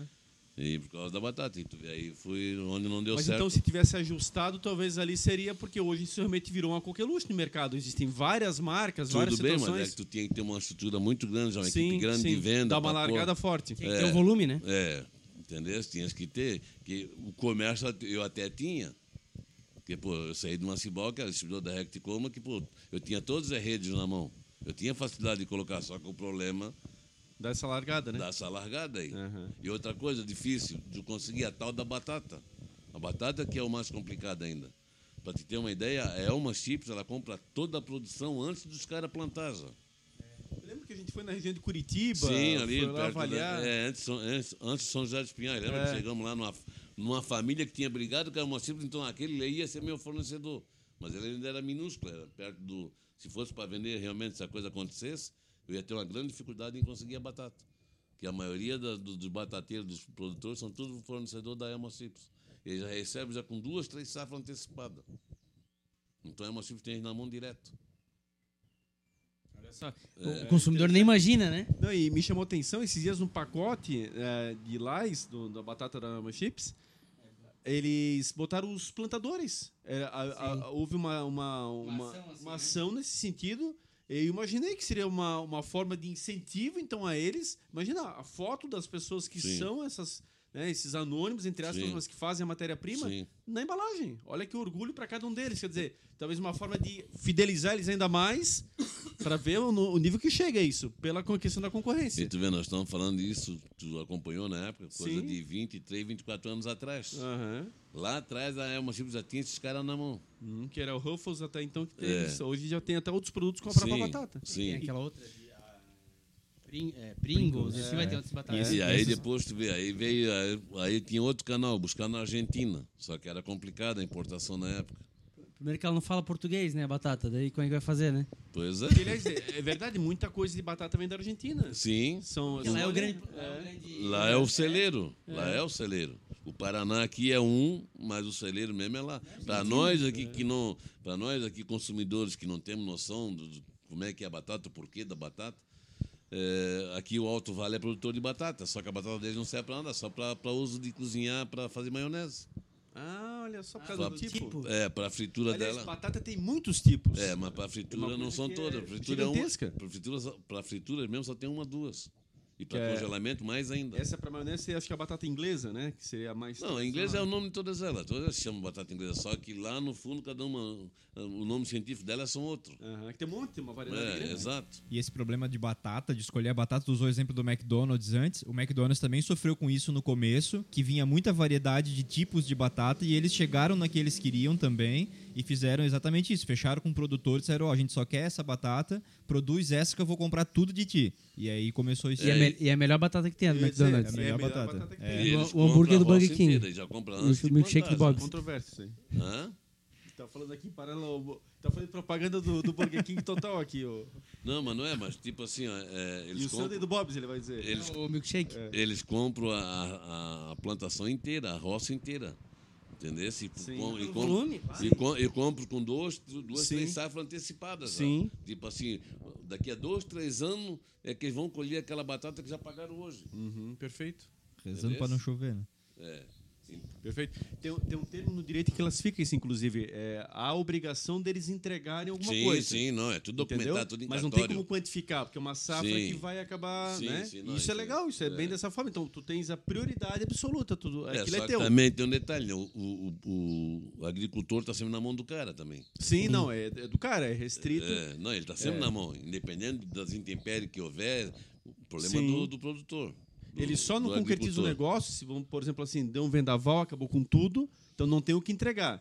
Mas entregando, ele tem. Sim, mas não É. tem, mas tem. Porque, tipo assim, o que, que vai acontecer? Ele vai passar mais um ano sem receber. Uhum, sim, fica Porque sem ele já receber. recebeu, ele já gastou esse dinheiro. Exato. Eu ia falar, já antecipou esse. Ah, é, ele amarra do jeito que já antecipou. É. Aham. Não, E o que é tem. pior, tudo isso ali Isso vai, é permitido. e Tudo isso ali é documentado, é, Sim, é, contrato, é né? registrado em cartório, É. feito um contrato, que dependendo de se tu não cumprir, tu perde a tua propriedade. Que o- o Ela fica a garantia, comprou- né? É, o cara aqui que comprou, botou o dele na frente, ele quer uma garantia. Sim. Porque senão seria muito fácil. Ah, pô, eu não vou mais fornecer, vou embora, o cara nem me acha mais, mas só que tem a terra do cara ali. ó. E fala pro pessoal também, acho que é importante a gente abordar, estamos falando dessa questão do. Aí foi a tua veia até empreendedora, questão de indústria, tentou lançar produto, acabou né, tendo alguma experiência nessa área. Mas também de representada, que passou nas tuas mãos. Eu lembro da cerveja. Queria que tu comentasse qual é a cerveja que não existia aqui. Hoje fala-se muito em cerveja, cerveja. Mas o que que na época passou nas tuas mãos e você acabou O na Sheila já época, tá salivando lá. né, Deixou passar. O Sheila já tá pensando na cerveja. É, Mas, mas deixou passar. Mas o que que era e como é que é tomar essa decisão? Quer dizer, chega e agora? Vou, não vou, encaro, não encaro? Como é que foi isso? isso aí tudo é teu negócio. Que, como é que eu fazia? Eu ia na feira, via lá o que tinha de bom lá para mim trazer para agregar na nossa empresa, na Cibal. Tanto é que toda a vinda minha eu já fazia, já convocava reunião com meus representantes. Tipo, vinha normalmente quinta-feira da, da feira. Eu chegava quinta-feira, sexta-feira todo mundo estava aqui para nós fazer a reunião para me lançar e comentar o que, que tinha de bom na feira, o que que, né? Aí tá, aí o, o grupo Resende, que era da, do açúcar doce, da, na, Nova América, na época se chamava Nova América, o nome da empresa. Era produtor do açúcar doce, açúcar União, eh, enfim, N, marca de açúcar, açúcar neve. Eles montaram uma parceria com da família deles, montaram uma cervejaria com o nome de Itaipava. Aí, coincidentemente, é, em Itajaí tem um bairro Itaipava. E nós aqui é Itopava. Eu disse, pô, tá assimilando mais ou menos com a minha região. Eu tenho uma cidade perto da minha cidade que é Itaipava, tem o bairro Itaipava, e nós, na nossa região, a maioria dos nossos bairros são Itopavas. Eu não, pois é, então, já que tem esse nome lá, Itaipava, Itopava, fica quase igual, pega a representada para ti, leva para Santa Catarina, tu vai vender lá, tu vai ser o nosso distribuidor.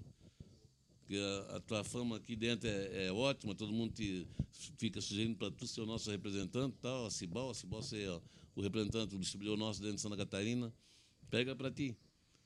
Eu disse, tá aí, como é que funciona aí? Não, funciona o seguinte, tu, tu traz, tu tens carreta, não tens tema, nós temos uma carreta. Então, traz a tua carreta aqui carregada, vem para cá, nós carregamos para ti, tu leva embora, vi- na hora que tem que recarregar, traz o vasilhame. Então, mas como é que é? Vasilhame, não é latinha? Não, não, é, é disse, Não, mas aí não vai dar. Garrafa 600ml? É, isso não vai dar, porque eu vou ficar rodando para lá e para cá com, com garrafa, e quebra a garrafa, com a história toda, vira só em prejuízo.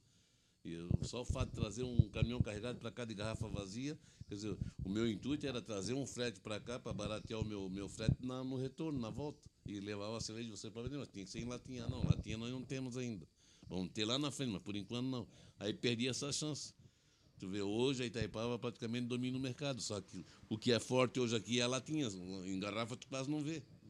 Tem Mais muito, barato, inclusive, né? é, tem muito pouco rodando aqui. Mas impressionante isso. Ah, duas coisas que me chamam a atenção. Ah, primeiro, a garrafa não retorna mais. Sim. Você é descarta a garrafa, uma é. coisa, quando a gente fala em meio ambiente, em reciclar o lixo e tal.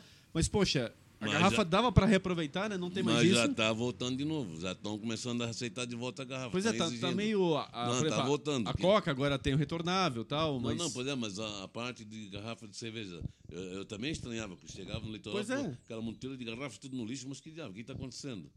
Não, é que a distribuidora não, não, não recolhe mais as garrafas. Não tem mais o que fazer, temos obrigado a jogar, jogar no lixo. Mas aí o detalhe, mesmo aquela que retorna, ela sai mais cara do que ela tinha. Caraca, quer dizer, no fundo, na, né? É que o Brasil, na verdade, não é um país sério em termos de comércio. Tá?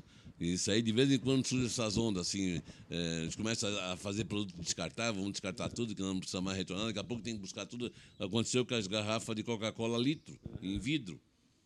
Pô, fizeram o cara fazer um estoque todo tamanho, daqui a pouco não, não, não se recolhiam mais, não aceitavam mais o... Isso. E nem, nem fabricavam mais. Tem um monte vinha- aí com esses engradados perdidos vinha vinha só plástico, né? Daqui a pouco eh, começaram de novo a vender o litro de, de, de vidro. E hoje é de plástico retornável. O Sim, retornável é tem, de não, plástico. tem a emba- a embalagem de plástico, não, mas, mas tu vê, aí tão logo vai aparecer o vidro, já saiu fora de novo, já não se vê mais a Coca-Cola de vidro de novo. Então acho que é tudo maneira de, de alguém querer ganhar dinheiro em cima do coitado do Porque no consumidor. fundo o consumidor está pagando essa embalagem. Sim, lógico, ele é que é o lesado. Ele que é o lesado. Ele é o lesado. E vai fazer o que com essa embalagem? Por isso que eu te digo, nosso país, nesse ponto, no lado comercial, ele não é sério. Não é sério, exatamente. não é sério. também não, né? Hã? O Brasil ainda não tem uma mentalidade sustentável. Não, Até o e- Edinho, o Edinho comenta bastante que as novas gerações estão começando com isso, que eles querem um produto sustentável. Mas a grande maioria, que são as gerações um pouco mais velhas, não tem esse pensamento. Porque né? quer ver, ver uma coisa que me chama muita atenção hoje e no mercado está sempre chamando muito em promoção? Suco de uva. O suco de uva integral. Sim, Cara, são garrafas gigantescas, são garrafas grandes para um Sim, litro e meio. sim. Isso tem um custo E altíssimo. é jogado É. fora. Jogado fora. É. Jogado garrafa- fora, Sai mais caro Tampa de alumínio. o produto. Entendeu? É, é, isso, isso tinha que mudar, não é possível. Quer dizer, é, é só o consumidor que é lesado Sim. o tempo inteiro. É, Porque o suco de tá laranja pagando. está vindo plástico. Sim. Mas pega o suco de uva, percebe o momento no mercado. É raro, é uma que faz no plástico. Todas elas, e são em grandes embalagens. É, o então aqui vai uma grande. merchandising minha. Eu tenho suco de uva em embalagem de plástico.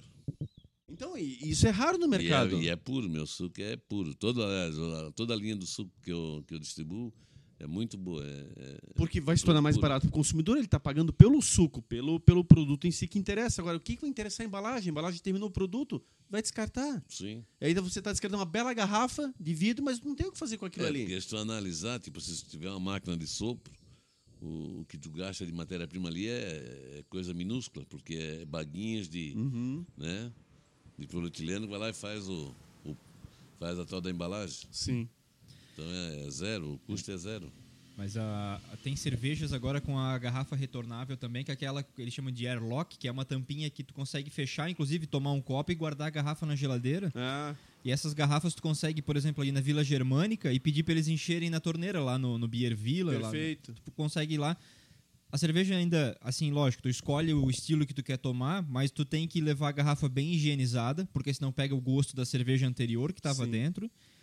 E o custo nem muda tanto, tá? O, o preço de comprar uma garrafa lá. Aí não compensa, e, e no final o reencher- cara não desiste, né? compensa. Muito empenho. Eu fui um que É. eu tinha meia dúzia dessas garrafas, mas tinha tanto trabalho em lavar, em deixar Sim. secar e não sei o quê, Sim. que era, eu vi quando eu vi que era o preço muito parecido, eu desisti. Pois Hoje é. eu não tenho mais nenhuma, porque não, para mim não valia a pena. Porque talvez é isso que inviabilizou para a indústria a questão de não continuar retornando. Porque eu lembro quando criança, a, a Coca, ela era embalada em Blumenau realmente. A gente visitou, ganhamos como prêmio uma vez visitarmos. E aí eu via que tinha uma esteira gigante e as garrafas sendo lavadas. Uhum. Então, no fundo, fabricar ela sai mais em conta do que fazer o processo de O próprio- higienização de toda O ela. próprio né? Seu Valmir Zanetti, da Cerveja Blumenau, nos confessou aqui, né? Comentou aqui no, no podcast que ele está investindo agora na embalagem de plástico para cerveja. Ele só está escurecendo um pouco mais a embalagem para que a luz. melhor o produto, né? Isso, para melhorar o produto, mas aqui em Blumenau já tem cervejaria investindo na embalagem plástica. Porque é a chamada logística reversa, né? É. Tu falasse uma coisa que me veio à tona, tipo, falasse quando a Coca-Cola tinha a fábrica aqui. Foi uma pena ter acabado a fábrica aqui. Porque naquela época, assim, quando nós fechamos a Cibal, pela amizade que eu tinha com o grupo Resende lá, eh, eu peguei a. a- Tu lembra, inclusive, que eu peguei a representar e a distribuição do açúcar aqui na região. Eu lembro que eu tinha oito caminhões aqui dentro do, do meu pátio aqui, fazendo a distribuição do açúcar. E a Coca-Cola era uma das que eu fornecia açúcar para eles. Eu Acho que foi nessa vez que fosse comigo lá dentro da Coca-Cola. Não, foi? não, eu fui com a escola. Ah, tu A gente a ganhou uma premiação, Ah, foi a tá. turma, é, ver como é que era o processo de fabricação. Ah, tá. Experimentei o xarope da Coca, tudo aquilo Sim. ali, era fantástico. É, e então tu vê, eu vendia para eles ali por tonelada, tonelada, carretas e carretas de açúcar por semana. A Coca-Cola é só açúcar, é água e açúcar e vai o corante para dar o sabor do produto. E não só a Coca-Cola, todo refrigerante é assim. Por isso que diz que faz tão mal, né? É, é só açúcar. É o caso do vinho. Todo mundo acha, não, o vinho seco é saudável. Ele pode até ser menos ruim do que o, que o suave, porque o suave é, é 90% de açúcar. Só que o seco também tem açúcar dentro. Não tem tanto, mas tem, porque todo, todo vinho, quando nasce, ele nasce vinagre. Para ele chegar ao ponto de ser injetado, para tomável, no caso, tem que ser botar um pouco de açúcar para quebrar aquele, o azedume dele. Pode olhar que o, o- o vinho tinto, o vinho seco, ele é, ele é um pouco amargo, porque Uhum. ele tem um, ainda puxa um pouco do vinagre dele, o vinagre do, do, do, do Tem vinho. uns que chegam a travar, inclusive, né? Sim. É. É o que tem menos açúcar. Quanto menos açúcar, mais ele trava, mais, mais azedo ele fica. Mas ele nasce azedo. Que é o mesmo caso do açúcar. O açúcar, todo açúcar nasce preto, ele não nasce branco. Ali dentro tem cal, que é para clarear, para dar a brancura, e tem o sal para quebrar o adoçante dele. Por isso que o açúcar mascavo é o mais saudável que Mascavo, tem. né? porque Que é o escurinho, né? É, ele é puro. Mas esteticamente ele não é tão bonito, né? Não, ele é, É. esteticamente ele é feito. Mas não, esse aqui eu não quero, ele é muito Aham. escuro. É, A maioria do pessoal vai pela cor, ele quer quanto mais branco, melhor. Só que e- é e mentira, quanto tática- mais branco, ele mais cal tem dentro. E essa tática da indústria, que também começou a virar moda, aliás, agora é, agora é lei, inclusive, é, eles têm que identificar, até um tempo eles identificavam, a redução das embalagens.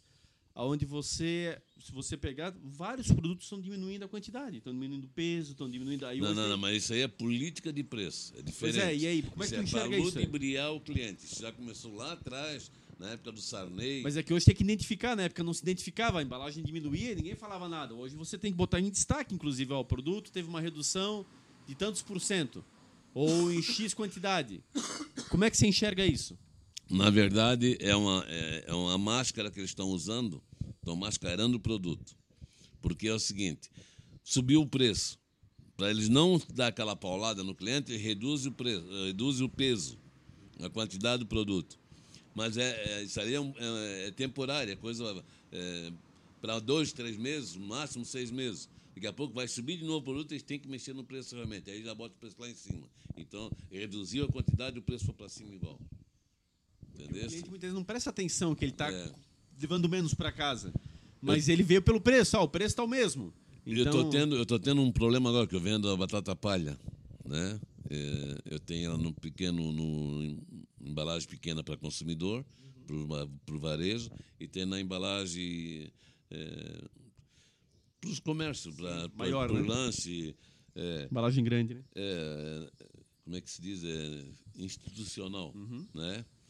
Então, o que acontece? A batata era um quilo, passou para 800 gramas. Ó. Aí, um quilo saía, vamos supor, na época, para o cliente, lá para o dono da lanchonete, do restaurante, da, né? saía para o cliente a 15 reais o quilo. Aí, pô, os caras chegaram, passaram lá para 20. A turma, pô, mas aumentou 30 e pouco por cento de cara. O que, que a fábrica fez? Baixou ela para 15, mas diminuiu 200, 200 gramas. Hoje é 800 gramas o pacote de batata. É difícil encontrar ainda batata de 1 quilo. não. A maioria tudo é 800 gramas. Aí o cara não reclama mais. Não, aí tá. Mas só que hoje, isso acontece, tá a mesma batata que na época foi para 20, os caras reclamavam, hoje ela está a 35 reais. Caraca. Isso em menos de um ano. Olha só a roubalheira que deu. A desculpa é porque as intempéries, porque as batatas, porque não sei o quê, que bababá, bababá, e tá ali, ó, 35 reais. A pequenininha, aquela de 80 gramas que tu compra no varejo, que na época nós vendia por 2,40, hoje está 3,60. Então, se tu buscar, que vai dar 20 pacotes, olha, 20 pacotes, 10 pacotes de 800 gramas por, por no 3,40, o- aquele 80 gramas e o quilo ficou praticamente, e, o, e, o, e as 10 pequenas ficou praticamente igual o preço. Sendo que antes aqui a pequena era mais cara. Sim, é, levando menos quantidade, né? É, Paga um preço mais alto. Né? Hoje não, hoje está lá, ó. Aliás, como tá caro no geral, você que lida direto com, com gêneros alimentícios e tal, tá tudo muito caro, né? O pessoal no mercado tá se assustando a cada compra, basicamente. Tá tudo muito caro. Tudo aumentou muito. É, na verdade, tipo assim, ó, é, é aquela velha história do, das sacanagens. Tem compradores e compradores, como tem vendedores e vendedores. Então, hoje, quer queiram, vamos, vamos partir para a farinha de trigo, por exemplo. Farinha de trigo, 99% vem da Argentina. 99% vem alguma coisa do Canadá, vem alguma coisa do, do Chile, mas o forte mesmo é da Argentina. Vem uma coisa do Uruguai, mas o forte é a Argentina. Então, é, eu não sei te dizer se é, a empresa que eu trabalho é uma cooperativa. Então, cooperativa já começa pelo fato de não ter patrão. É tudo empregado que está ali. É, eu não sei se eles se deixam se corromper, o que, que acontece, porque pode pegar mercadoria de cooperativa, é difícil ter preço para competir com o mercado, mercado privado. Vamos supor, a empresa, empresa normal, a empresa com um proprietário que tenha dono O preço deles é sempre mais alto? mais alto, que era para ser o contrário, por quê? Porque o coitado do colono lá, que é o associado dele, quando dá alguma coisa errada aqui na, na- dentro da, da empresa, eles são chamados para chamada de capital, para reforçar o caixa, porque eles estão com dificuldade de caixa, de fluxo de caixa. Sim. Tá? E então, vamos supor, hoje, tu encontra farinha de trigo no atacarejo aí, ó. Que é por isso que eu te falei que o atacarejo está tá, tá complicando também. Mas tu compra farinha de trigo a 80 reais o saco. Sendo que eu, direto da indústria, estou a 100 reais. Aí tu tens uma padaria, tu vai comprar de mim ou vai comprar do Claro. atacarejo? Pô, não é nada, de, de cima para baixo, dá, dá 20, 20 e poucos, eh, 20% de diferença, vamos botar. Tá? De cima para baixo. Mas de baixo para cima dá 25. Tu paga 80 e vai pagar 100. Então, isso tudo aí está bagunçando. O comércio se bagunça assim. Agora, não sei te dizer se o nosso comprador lá é boleiro e está ganhando bola para comprar mais caro, ou se o cara do privado aqui está comprando gato por lebre, está comprando alguma coisa sem, sem nota, sem nada, porque não tem outra explicação. Mas no Brasil, a questão do trigo, ele, ele, ele, ele tem tanta necessidade assim, quer dizer, ele não consegue produzir. Não, nossa produção aqui é, É baixíssima? É baixíssima, não dá, não dá, não chega a 10%. E por que isso? Nós não temos. A nossa terra não é própria e o nosso clima não é próprio. Trigo que é frio. Se tu analisar, a Argentina é frio, o Uruguai é frio, o Chile é frio, tudo é frio. Nós aqui não, nós aqui, tirando aqui a nossa região sul, o resto tudo é calor. Interessante isso, né? É. Quer dizer, dá uma encarecida porque vem importado esse produto o tempo todo, né? Sim. Não, mas só que vem importado para todo mundo. Uhum. Por que o concorrente tem preço melhor do que o nosso? Se a, a fonte é praticamente a mesma. Fornecedores são os mesmos. E é o produto talvez mais consumido, o pãozinho, né? Que todo mundo acaba de alguma forma adquirindo, É, né? não, tem uma série de coisas que tu faz com a farinha de trigo. Não faz só o ponto, faz o ponto, faz o macarrão, faz a o Sim. biscoito, faz Sim. assim, N coisas. Popular demais, né? É. Entendeu? O trigo tem mil uma utilidade. Ele não é um bombril, mas tem mil uma utilidade. É, mas é. Entendeu? Então é As mais. pizzarias cresceram muito, né? Pizzarias, né? Tudo, tudo depende do trigo. Olha, olha a gama que tem de, É. de produtos que tu faz com a farinha de trigo. E só que o que não dá para entender, tipo assim, um trigo verno, um trigo anaconda, enfim, N marcas de trigo que tem por aí, que são de dono, de proprietários, tá? que tem uma empresa constituída em nome da pessoa, a pessoa tá lá, é o Sim, dono. sim. Precisa lucro, É. nitidamente, né? Não, pois é, ele consegue ter um preço melhor do que uma cooperativa que, pô, se tu analisar, é- ela é tocada pelos associados. Só bota lá uma Sim. diretoria, essa diretoria Sim. pinta e borda, precisou de dinheiro e chama os acionistas, ó, precisamos de uma chamada de capital, precisa de mais dinheiro. É, eu sempre digo, eu acho que a questão da cooperativa tem que ser melhor observada, sabe? Porque nós já tivemos a quebra de algumas cooperativas. Sim, Ah, bom, recentemente a Blue Cred quebrou, sim, né? Eu, inclusive, um dos cotistas também, de repente, do nada, que você tem uma cota capital positiva, você passou a ter negativa, sim, é, do nada. E quer dizer, é, o processo de transição é muito complexo, porque, na verdade, nessas assembleias, você chama o associado, faz lá um belo de um jantar, um belo de um Sim. coquetel, faz uma aprovação de contas rápida, ninguém está interessado nisso, está todo mundo interessado basicamente no que vem depois, e na, que é a confraternização. Só que ali você está reelegendo uma diretoria sim, que acaba se perpetuando, essa é a grande Sim. realidade. sim. Na pior das hipóteses, troca apenas de função entre aquelas mesmas pessoas. E como é que você faz para participar de uma diretoria? Quer dizer, é muito difícil a entrada. É, é um, é um... É uma casta, né? Fecha entre eles. Sim, Claro, tem bons exemplos, tem bons exemplos aí de pessoas que fazem cooperativas que são diferenciais, mas que também está acontecendo muita coisa é, que há de ser melhor investigada, não tenha dúvida. Porque no final das contas não é à toa que está quebrando e botando muita gente na lona, literalmente, né? sim.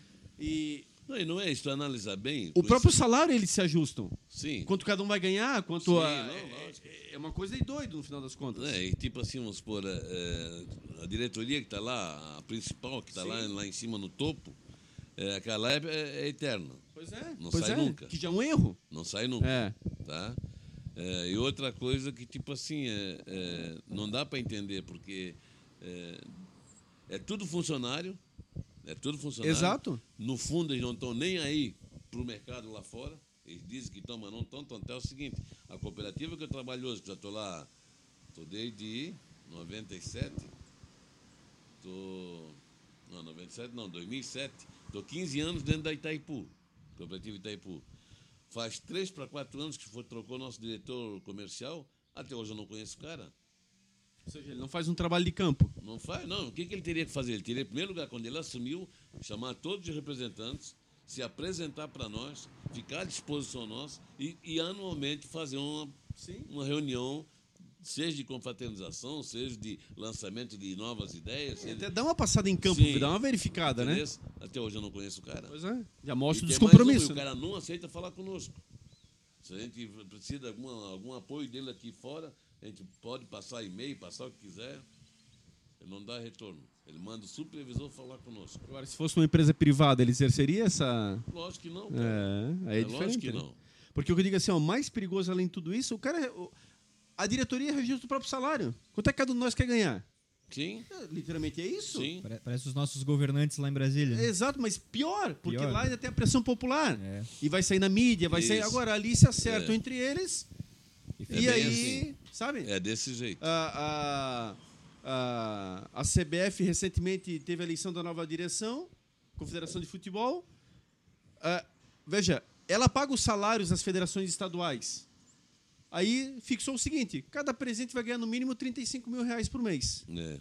É assim, pronto. E dessa forma, então, é, é muito isso, quer dizer, o modus operandi entre eles. Se, Mas e o impacto financeiro disso? se os presidentes das federações estaduais ganham isso, agora imagina quando ele ganha o presidente da CBF, Pois é. que ele é o cabeça. Não, e assim, ó, o que eu digo assim, o que é assus- assustador, aí de repente tem a presidente que ganhava 12 mil, que já é um baita salário. Mas agora tu ganha 35. Mais do que Qual, dobrou. qual é a empresa É. que trabalha assim? Qual é a empresa Quase que, triplicou que, que... o salário do cara. Hein? Aonde? Aí, ou seja, e tu não tem um patrão por trás de ti, então Exato. é, a, a própria lei flexibiliza uma série de situações, porque a ideia é positiva. A, a cooperativa, vários sendo donos do próprio nariz. Mas no final das contas tem que começar a ser melhor observado, porque Sim. tá aí, tá aí o resultado da história. É, é, é o tal negócio, né? A propaganda é a alma do negócio. Então eles ficam focando em cima que tem que ser cooperado, tem que ser isso, tem que ser aquilo, mas por trás dos bastidores é totalmente diferente. No dia a dia a história é outra.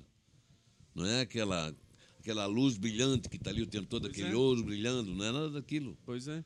entendeu? Outra coisa que eu queria ah, ver né, dentro dessa toda essa tua experiência, que é fantástica, de fato passou por várias nuances, a própria parte do governo em si. Você percebe que a cada ano está complicando, facilita. Como é que está esse gerenciamento, independente de partido, de candidato, sim, de A, sim, B ou C? sim. Mas no geral, você vem desde lá do, né, de muito tempo. De, Sim. de, já Desde são a era cinco, do militar, né? Pois é, são cinco décadas, basicamente, É. prestando serviço Sim. nessa área. Como é que você vê nisso? Pensando na visão do empresário, do representante, da cadeia como um todo, como é que está essa, essa participação no todo? É, a- salvo, salvo um ou outro perdido, a maioria dos políticos só pensa neles. E só pensa em botar na espinha do povo, na verdade. Eles só pensam neles. Então, quando eles fazem alguma coisa, não é nada por, por prazer de querer ajudar a história. O ajudar é o que menos custa. Eles ajudam é o bolso deles, os acertos deles, os conchavos deles. É assim que funciona. Infelizmente, cada vez está pior. A tal da democracia, pô, tu, vê, tu sabe, tu me acompanhou desde criança, eu sempre fui contra ah, o militar. Né? Tanto é que eu fui um dos fundadores praticamente do MDB e vivi a vida inteira dentro do MDB e nunca foquei nada para mim. Eu nunca briguei por um, um cargo, um nada. Eu sempre briguei pelo partido e pelo país, mas nunca querendo alguma coisa. Nunca querendo visar interesse próprio. Tem uma, tem uma frase que a torcida do Flamengo usa e outros times também usam, que é assim, ó. Tudo pelo Flamengo, nada do Flamengo. Sim, era o que eu usava Era dentro isso, né? da, da minha política. Isso representa exatamente com precisão, né? É, eu sempre briguei pelo partido, defendi os candidatos, porra. e- desculpa até eu expressar, Sim. mas cheguei a usar arma, cheguei a atirar em negro para proteger, porque eles não aceitavam, tipo, a turma da época do, da tal da UDN, não era UDN, era que nós era MDB. Arena, né? Arena. Arena, não deixou- nós ia sair para fazer comício, nós não podia fazer, eles não aceitavam. Eles bloqueavam nós, vinham, quebravam nossos ônibus, quebravam. Então, e era guerra literalmente, né? As guerra, pessoas não têm guerra, ideia o que é isso. guerra, guerra. Era guerra, É. né? Eu nunca me esqueço, É. aqui, ó, pertinho de nós, aqui na República Argentina, da onde eu, eu, eu nasci, me criei aqui, é, o tal do Reinaldo, que hoje é morto, o tal do Aritana, que chamavam na época, até ele era funcionário de carreira da prefeitura, na época do Renato Viana como prefeito, nós fomos fazer um, um comício, aqui Comício. perto da capela. Aí a turma da, da, da Arena mandou dizer, pois é, o Limar é metido a ser o, Bambambam e tal. Pode explicar para ele que não vai ter comício aqui hoje. Se tiver comício aqui, nós quebramos tudo. E o Aritana me ligou. E o Aritana veio na frente para montar o palanque. Aí o Aritana me ligou. Disse, Pô, Limar, ó, deu zebra. a turma aqui não estão aceitando nós fazer o comício aqui na rua. Que turma? Aí ele deu o nome das pessoas, era o Mão, era o, o Prudente, enfim, era o Walter Tillman, eram uns caras ali. Então tá bom, então pode dizer para eles que o comício vai ter e eu estou indo para aí agora já. Onde é que eles estão? Olha, parece que estão na casa da tua madrinha, que a minha madrinha, eles lá, que tinha o Hélio, tinha né, o Nils, eles estão indo na casa da tua madrinha. Tá bom, eu estou indo lá. Aí eu cheguei, postei o carro na frente da casa da minha madrinha. Minha madrinha veio, oi, mas tudo bom? Tudo bom, Nidinha? Viesse visitar a Nidinha? Não, Nidinha, vim conversar com esse vagabundo aqui, ó. Que, que foi, meu filho? Esse vagabundo aqui, nós estamos montando palanca ali, a Dininha está vendo? Nós estamos montando palanca ali. E mandaram avisar para mim que o, o comício não ia acontecer. No Natal, o Reinaldo montar o palanque e eles vinham aqui depois, na hora do, do, do, do, do comício, e iam quebrar tudo. Então, estou mostrando para ti. O relógio está aqui, ó. Aqui tem oito balinhas para vocês. Tem sete aqui dentro e tem mais duas. Mais, era dez balinhas, na verdade. Tinha mais três aqui no bolso. Aí, vocês podem ter certeza. Pode o comício não acontecer agora. Que dez de vocês vai para o cemitério, vai. Eu vou mostrar para vocês, não vão fazer o comício dentro, não vão. E o comício aconteceu, eles nem apareceram, foram tudo embora. Mas tentaram comprar a coragem do Reinaldo. E, e como o Reinaldo me passou e eu vim ali, já vim pronto para vir de fato, aconteceu a coisa. Mas cansamos de pegar, tipo assim, comício na Itapau Norte, na, na saída da ponte. Ali o, o tal do Semi, Semi, era um comércio que tinha na época, na esquina ali. Eu saía da ponte, dava direto naquele comércio. Ali o comício deles era direto ali. Então nós tínhamos que passar, o nosso comício era lá na Rele, lá na 1 de janeiro. Uhum. Nós tínhamos que passar por dentro do comício deles. Pau do então, meio, né? É. Só no pau do meio. Isso, nós tínhamos que fazer, passar ali direto. Tanto na ida quando nós Então o pau fechava quando nós subíamos e, e fechava quando nós descíamos. E assim era na Artex, ali na, na, na, Praça da Artex, ali era outro lugar, se nós íamos para o Progresso, ia para a Rua da Glória, tinha que passar, no, que eles faziam sempre em pontos estratégicos para bloquear nós. Sim. Mas em resumo, o MDB representava o povo, basicamente. Sim, é. Vocês batalhando, sim, sem querer nada do sim, partido sim. em si. Só que o partido também, quando chegava no poder, sim, o retorno não existia. É, tanto é que o Renato foi uma erva danina aqui dentro, né? Tu vê que o Renato acabou com o nosso partido. Na época do, do, dos 23 vereadores que o Banal tinha, nós chegamos a ter 18 vereadores. Tinha cinco só da Arena, o resto era tudo nosso. O MDB fazia o presidente da Câmara na bancada, tudo, né? Tudo, direto, é. direto. É, então nós tivemos 30 anos de, de, prefeitura, direto na mão do MDB. Hoje nem vereador não tem. Não, pois é. Aí tivemos dois senadores daqui. Tivemos, na época, da, da, de ter cinco deputados federais e oito estaduais. Hoje nós não temos nada, cara. Nada. Quer dizer, nós não, nem tomando partido também, eu estou fora. Mas não, terminou dessa forma. Não me desfiliei, mas é. também não, não, não, não, tive, não deu gosto de chegar e dizer, oh, não sou mais do MDB. Uhum. Mas só que eu não trabalho mais para o MDB, uhum. não quero mais saber do MDB e está tudo por quê? Porque eu nunca aceitei a uhum. coligação com o PT. Nunca aceitei. Acho que não foi isso que jogaram na nossa cabeça lá atrás, o tal do Ulisses Guimarães e companhia jogou lá atrás. Que, havia, havia uma ideologia, né? É, tinha, exato. Lá atrás havia uma ideologia. Tem que ser democracia, tá, que a é. democracia é uma coisa boa. Hoje não, hoje é uma vagabundagem, hoje é uma libertinagem. Liberdade não tem nada. E para o comerciante, sente na pele, porque de fato nada muda. Sim, lógico. As coisas só vão piorando. Só vai piorando. Só vai piorando.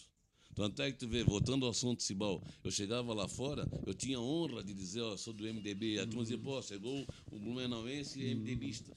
Porque Blumenau foi o celeiro, foi, foi. Era, era a vitrine do MDB dentro do Estado. Com o Evilásio Vieira, com toda Sim, essa parte, né? É, tudo se criou em cima do Blumenau. Depois é que foram eu tinha um cliente dentro de, de Imbuia que ele fazia questão de comprar da Cibal porque a Cibal era MDBista. Uhum. E hoje vincular partido, é. você fecha a tua empresa, né? Sim. É.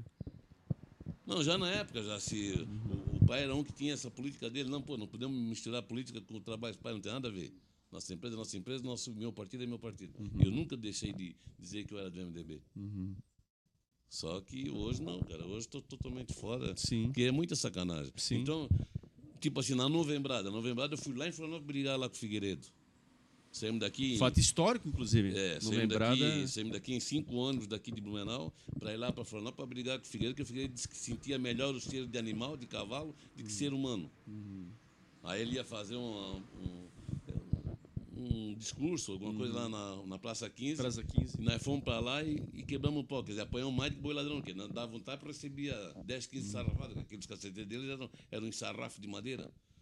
Então, mas tudo isso a gente fez para brigar, uhum. para acabar com a tal do, do, do militares ter a, a democracia. Mas, pô, que graça teve a nossa briga, tudo que a gente fez, para estar essa bandidagem que está aí hoje. Entendeu? Como esse STF aí, cara, botar, tirar o cara da cadeia, um baita ladrão, dizer que o cara hoje é inocente. E querer agora entregar o partido para essa turma de comunismo que está vindo aí, cara. Vai acabar com o nosso, com o nosso país. E o o, com- que, é que vai dar das nossas crianças? Tipo, o teu filho, que é meu neto, ou, ou já os filhos dele, depois o que, é que vai dar na- nessa gurizada que está vindo aí, cara? Então, se hoje saísse um plebiscito dizendo se eu queria de volta o militar ou não, eu seria o primeiro cara a assinar. Se ontem eu fui contra, eu quero de volta. Porque pelo menos tinha respeito, tinha, tinha seriedade nas coisas. Não é que eles eram o santo também, mas só que não era essa bagunça que está hoje, cara. Olha, tu quer ver, tu quer- tu sabe, tu como professor, botar duas crianças, do menino e menino, no mesmo banheiro. O que, que é isso? Onde é que está o respeito das coisas? Para, cara. Isso aí não, não tem lógica. E tantas outras coisas. Você está falando só um exemplo, mas tem tantas outras coisas aí que, que não cabe, não, não entra na, na cachola de ninguém que. E como é que você vê em relação a tudo isso, para a questão do pequeno comerciante, do comerciante de bairro, que foi basicamente o Ele é saco de inteira? pancada. Onde é que vai parar isso? Ele é saco de pancada.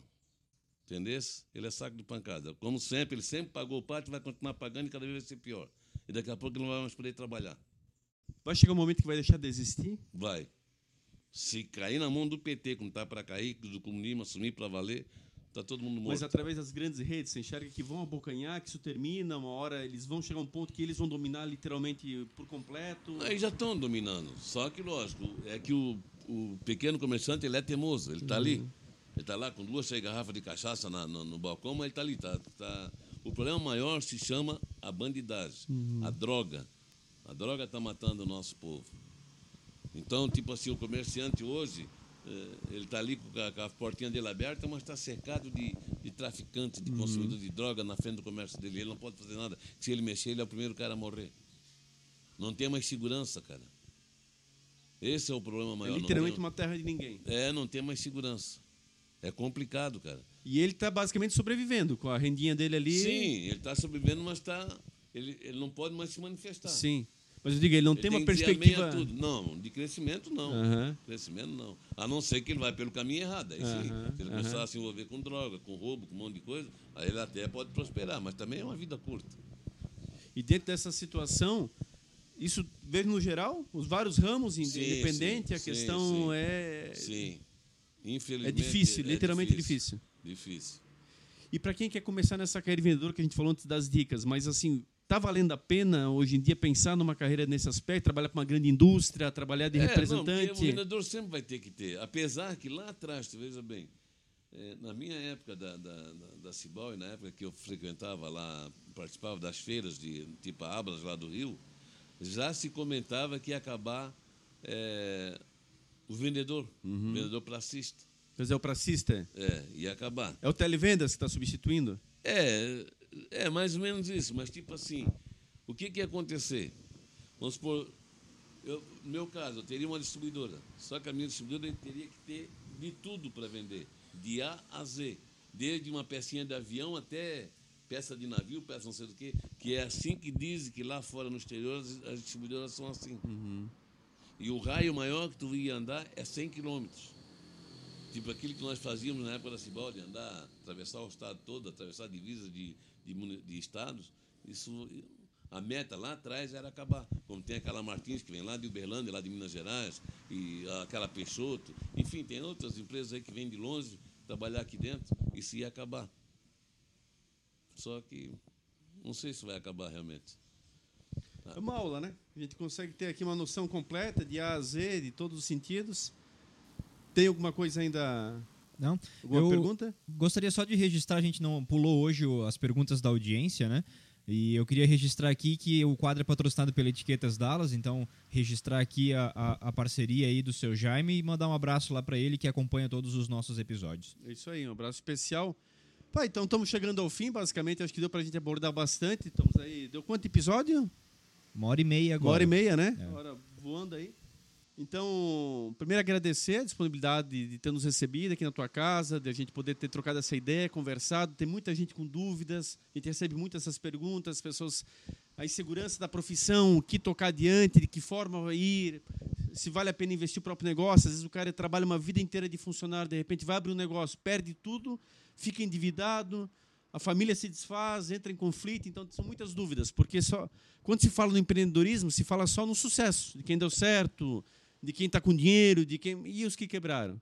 E os que têm dificuldade, que é a grande maioria. As empresas que o Sebrae está aí mostrando, já tivemos o Sebrae aqui, inclusive, 70% quebra nos três primeiros anos. Sim. Né? Então são estatísticas que cada vez ficam mais claras e, e de Sim. fato o, cenário não é fácil. Por isso é importante. Tu é um cara muito realista.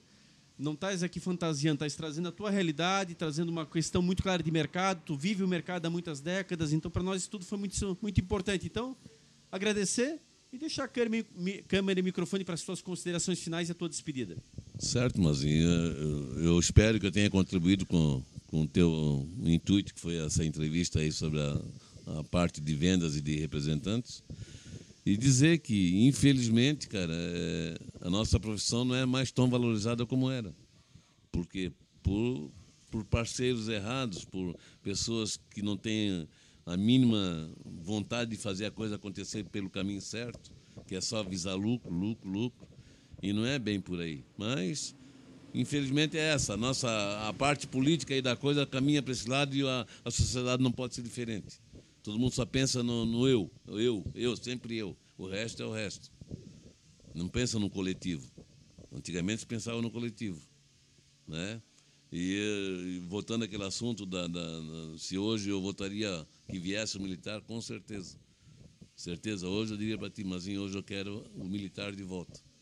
Nada de, de eh, A, B, C ou D de presidente. É o militar mesmo, o militar assumindo para valer. Entendeu? Porque para ver se moraliza um pouco a coisa, que está muito bagunçado. E a, e a tendência é cada vez piorar mais, bicho. Não tem mais cabimento nós ficar todo trancado. Aqui a minha casa, cheia de grade, e o vagabundo aqui na rua esperando eu sair ali fora para ele me pegar. Entendeu? Se Antigamente não era assim. Antigamente ficava com as, po- as portas tudo abertas, janela aberta, nada de grade.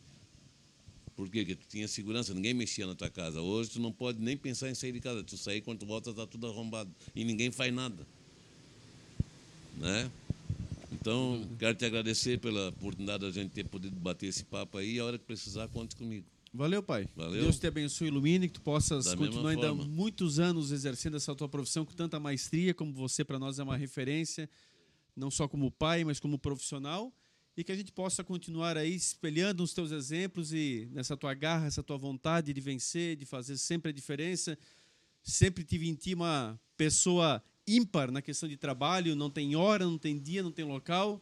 Sempre foi um cara à Sim. frente nessa linha de raciocínio Sim. e mostra o porquê que tu construiu a tua vida com tanta honestidade e alcançando os seus objetivos sem precisar prejudicar ninguém. Pelo Com contrário, certeza. sendo referência para tanta gente como tu és, inclusive, para os teus filhos. Sempre tentei ajudar os comerciantes, meus clientes. Nunca tentei prejudicá-los. Eu sou testemunha É. disso. né? Então, um orgulho muito grande. Valeu.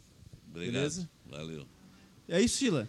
É isso aí. Foi uma aula realmente, uma história incrível. Fiquei sabendo de coisas aí que eu jamais imaginaria. Por exemplo, a história da Itaipava, eu jamais imaginaria poderia ter passado, né? Ter essa oportunidade.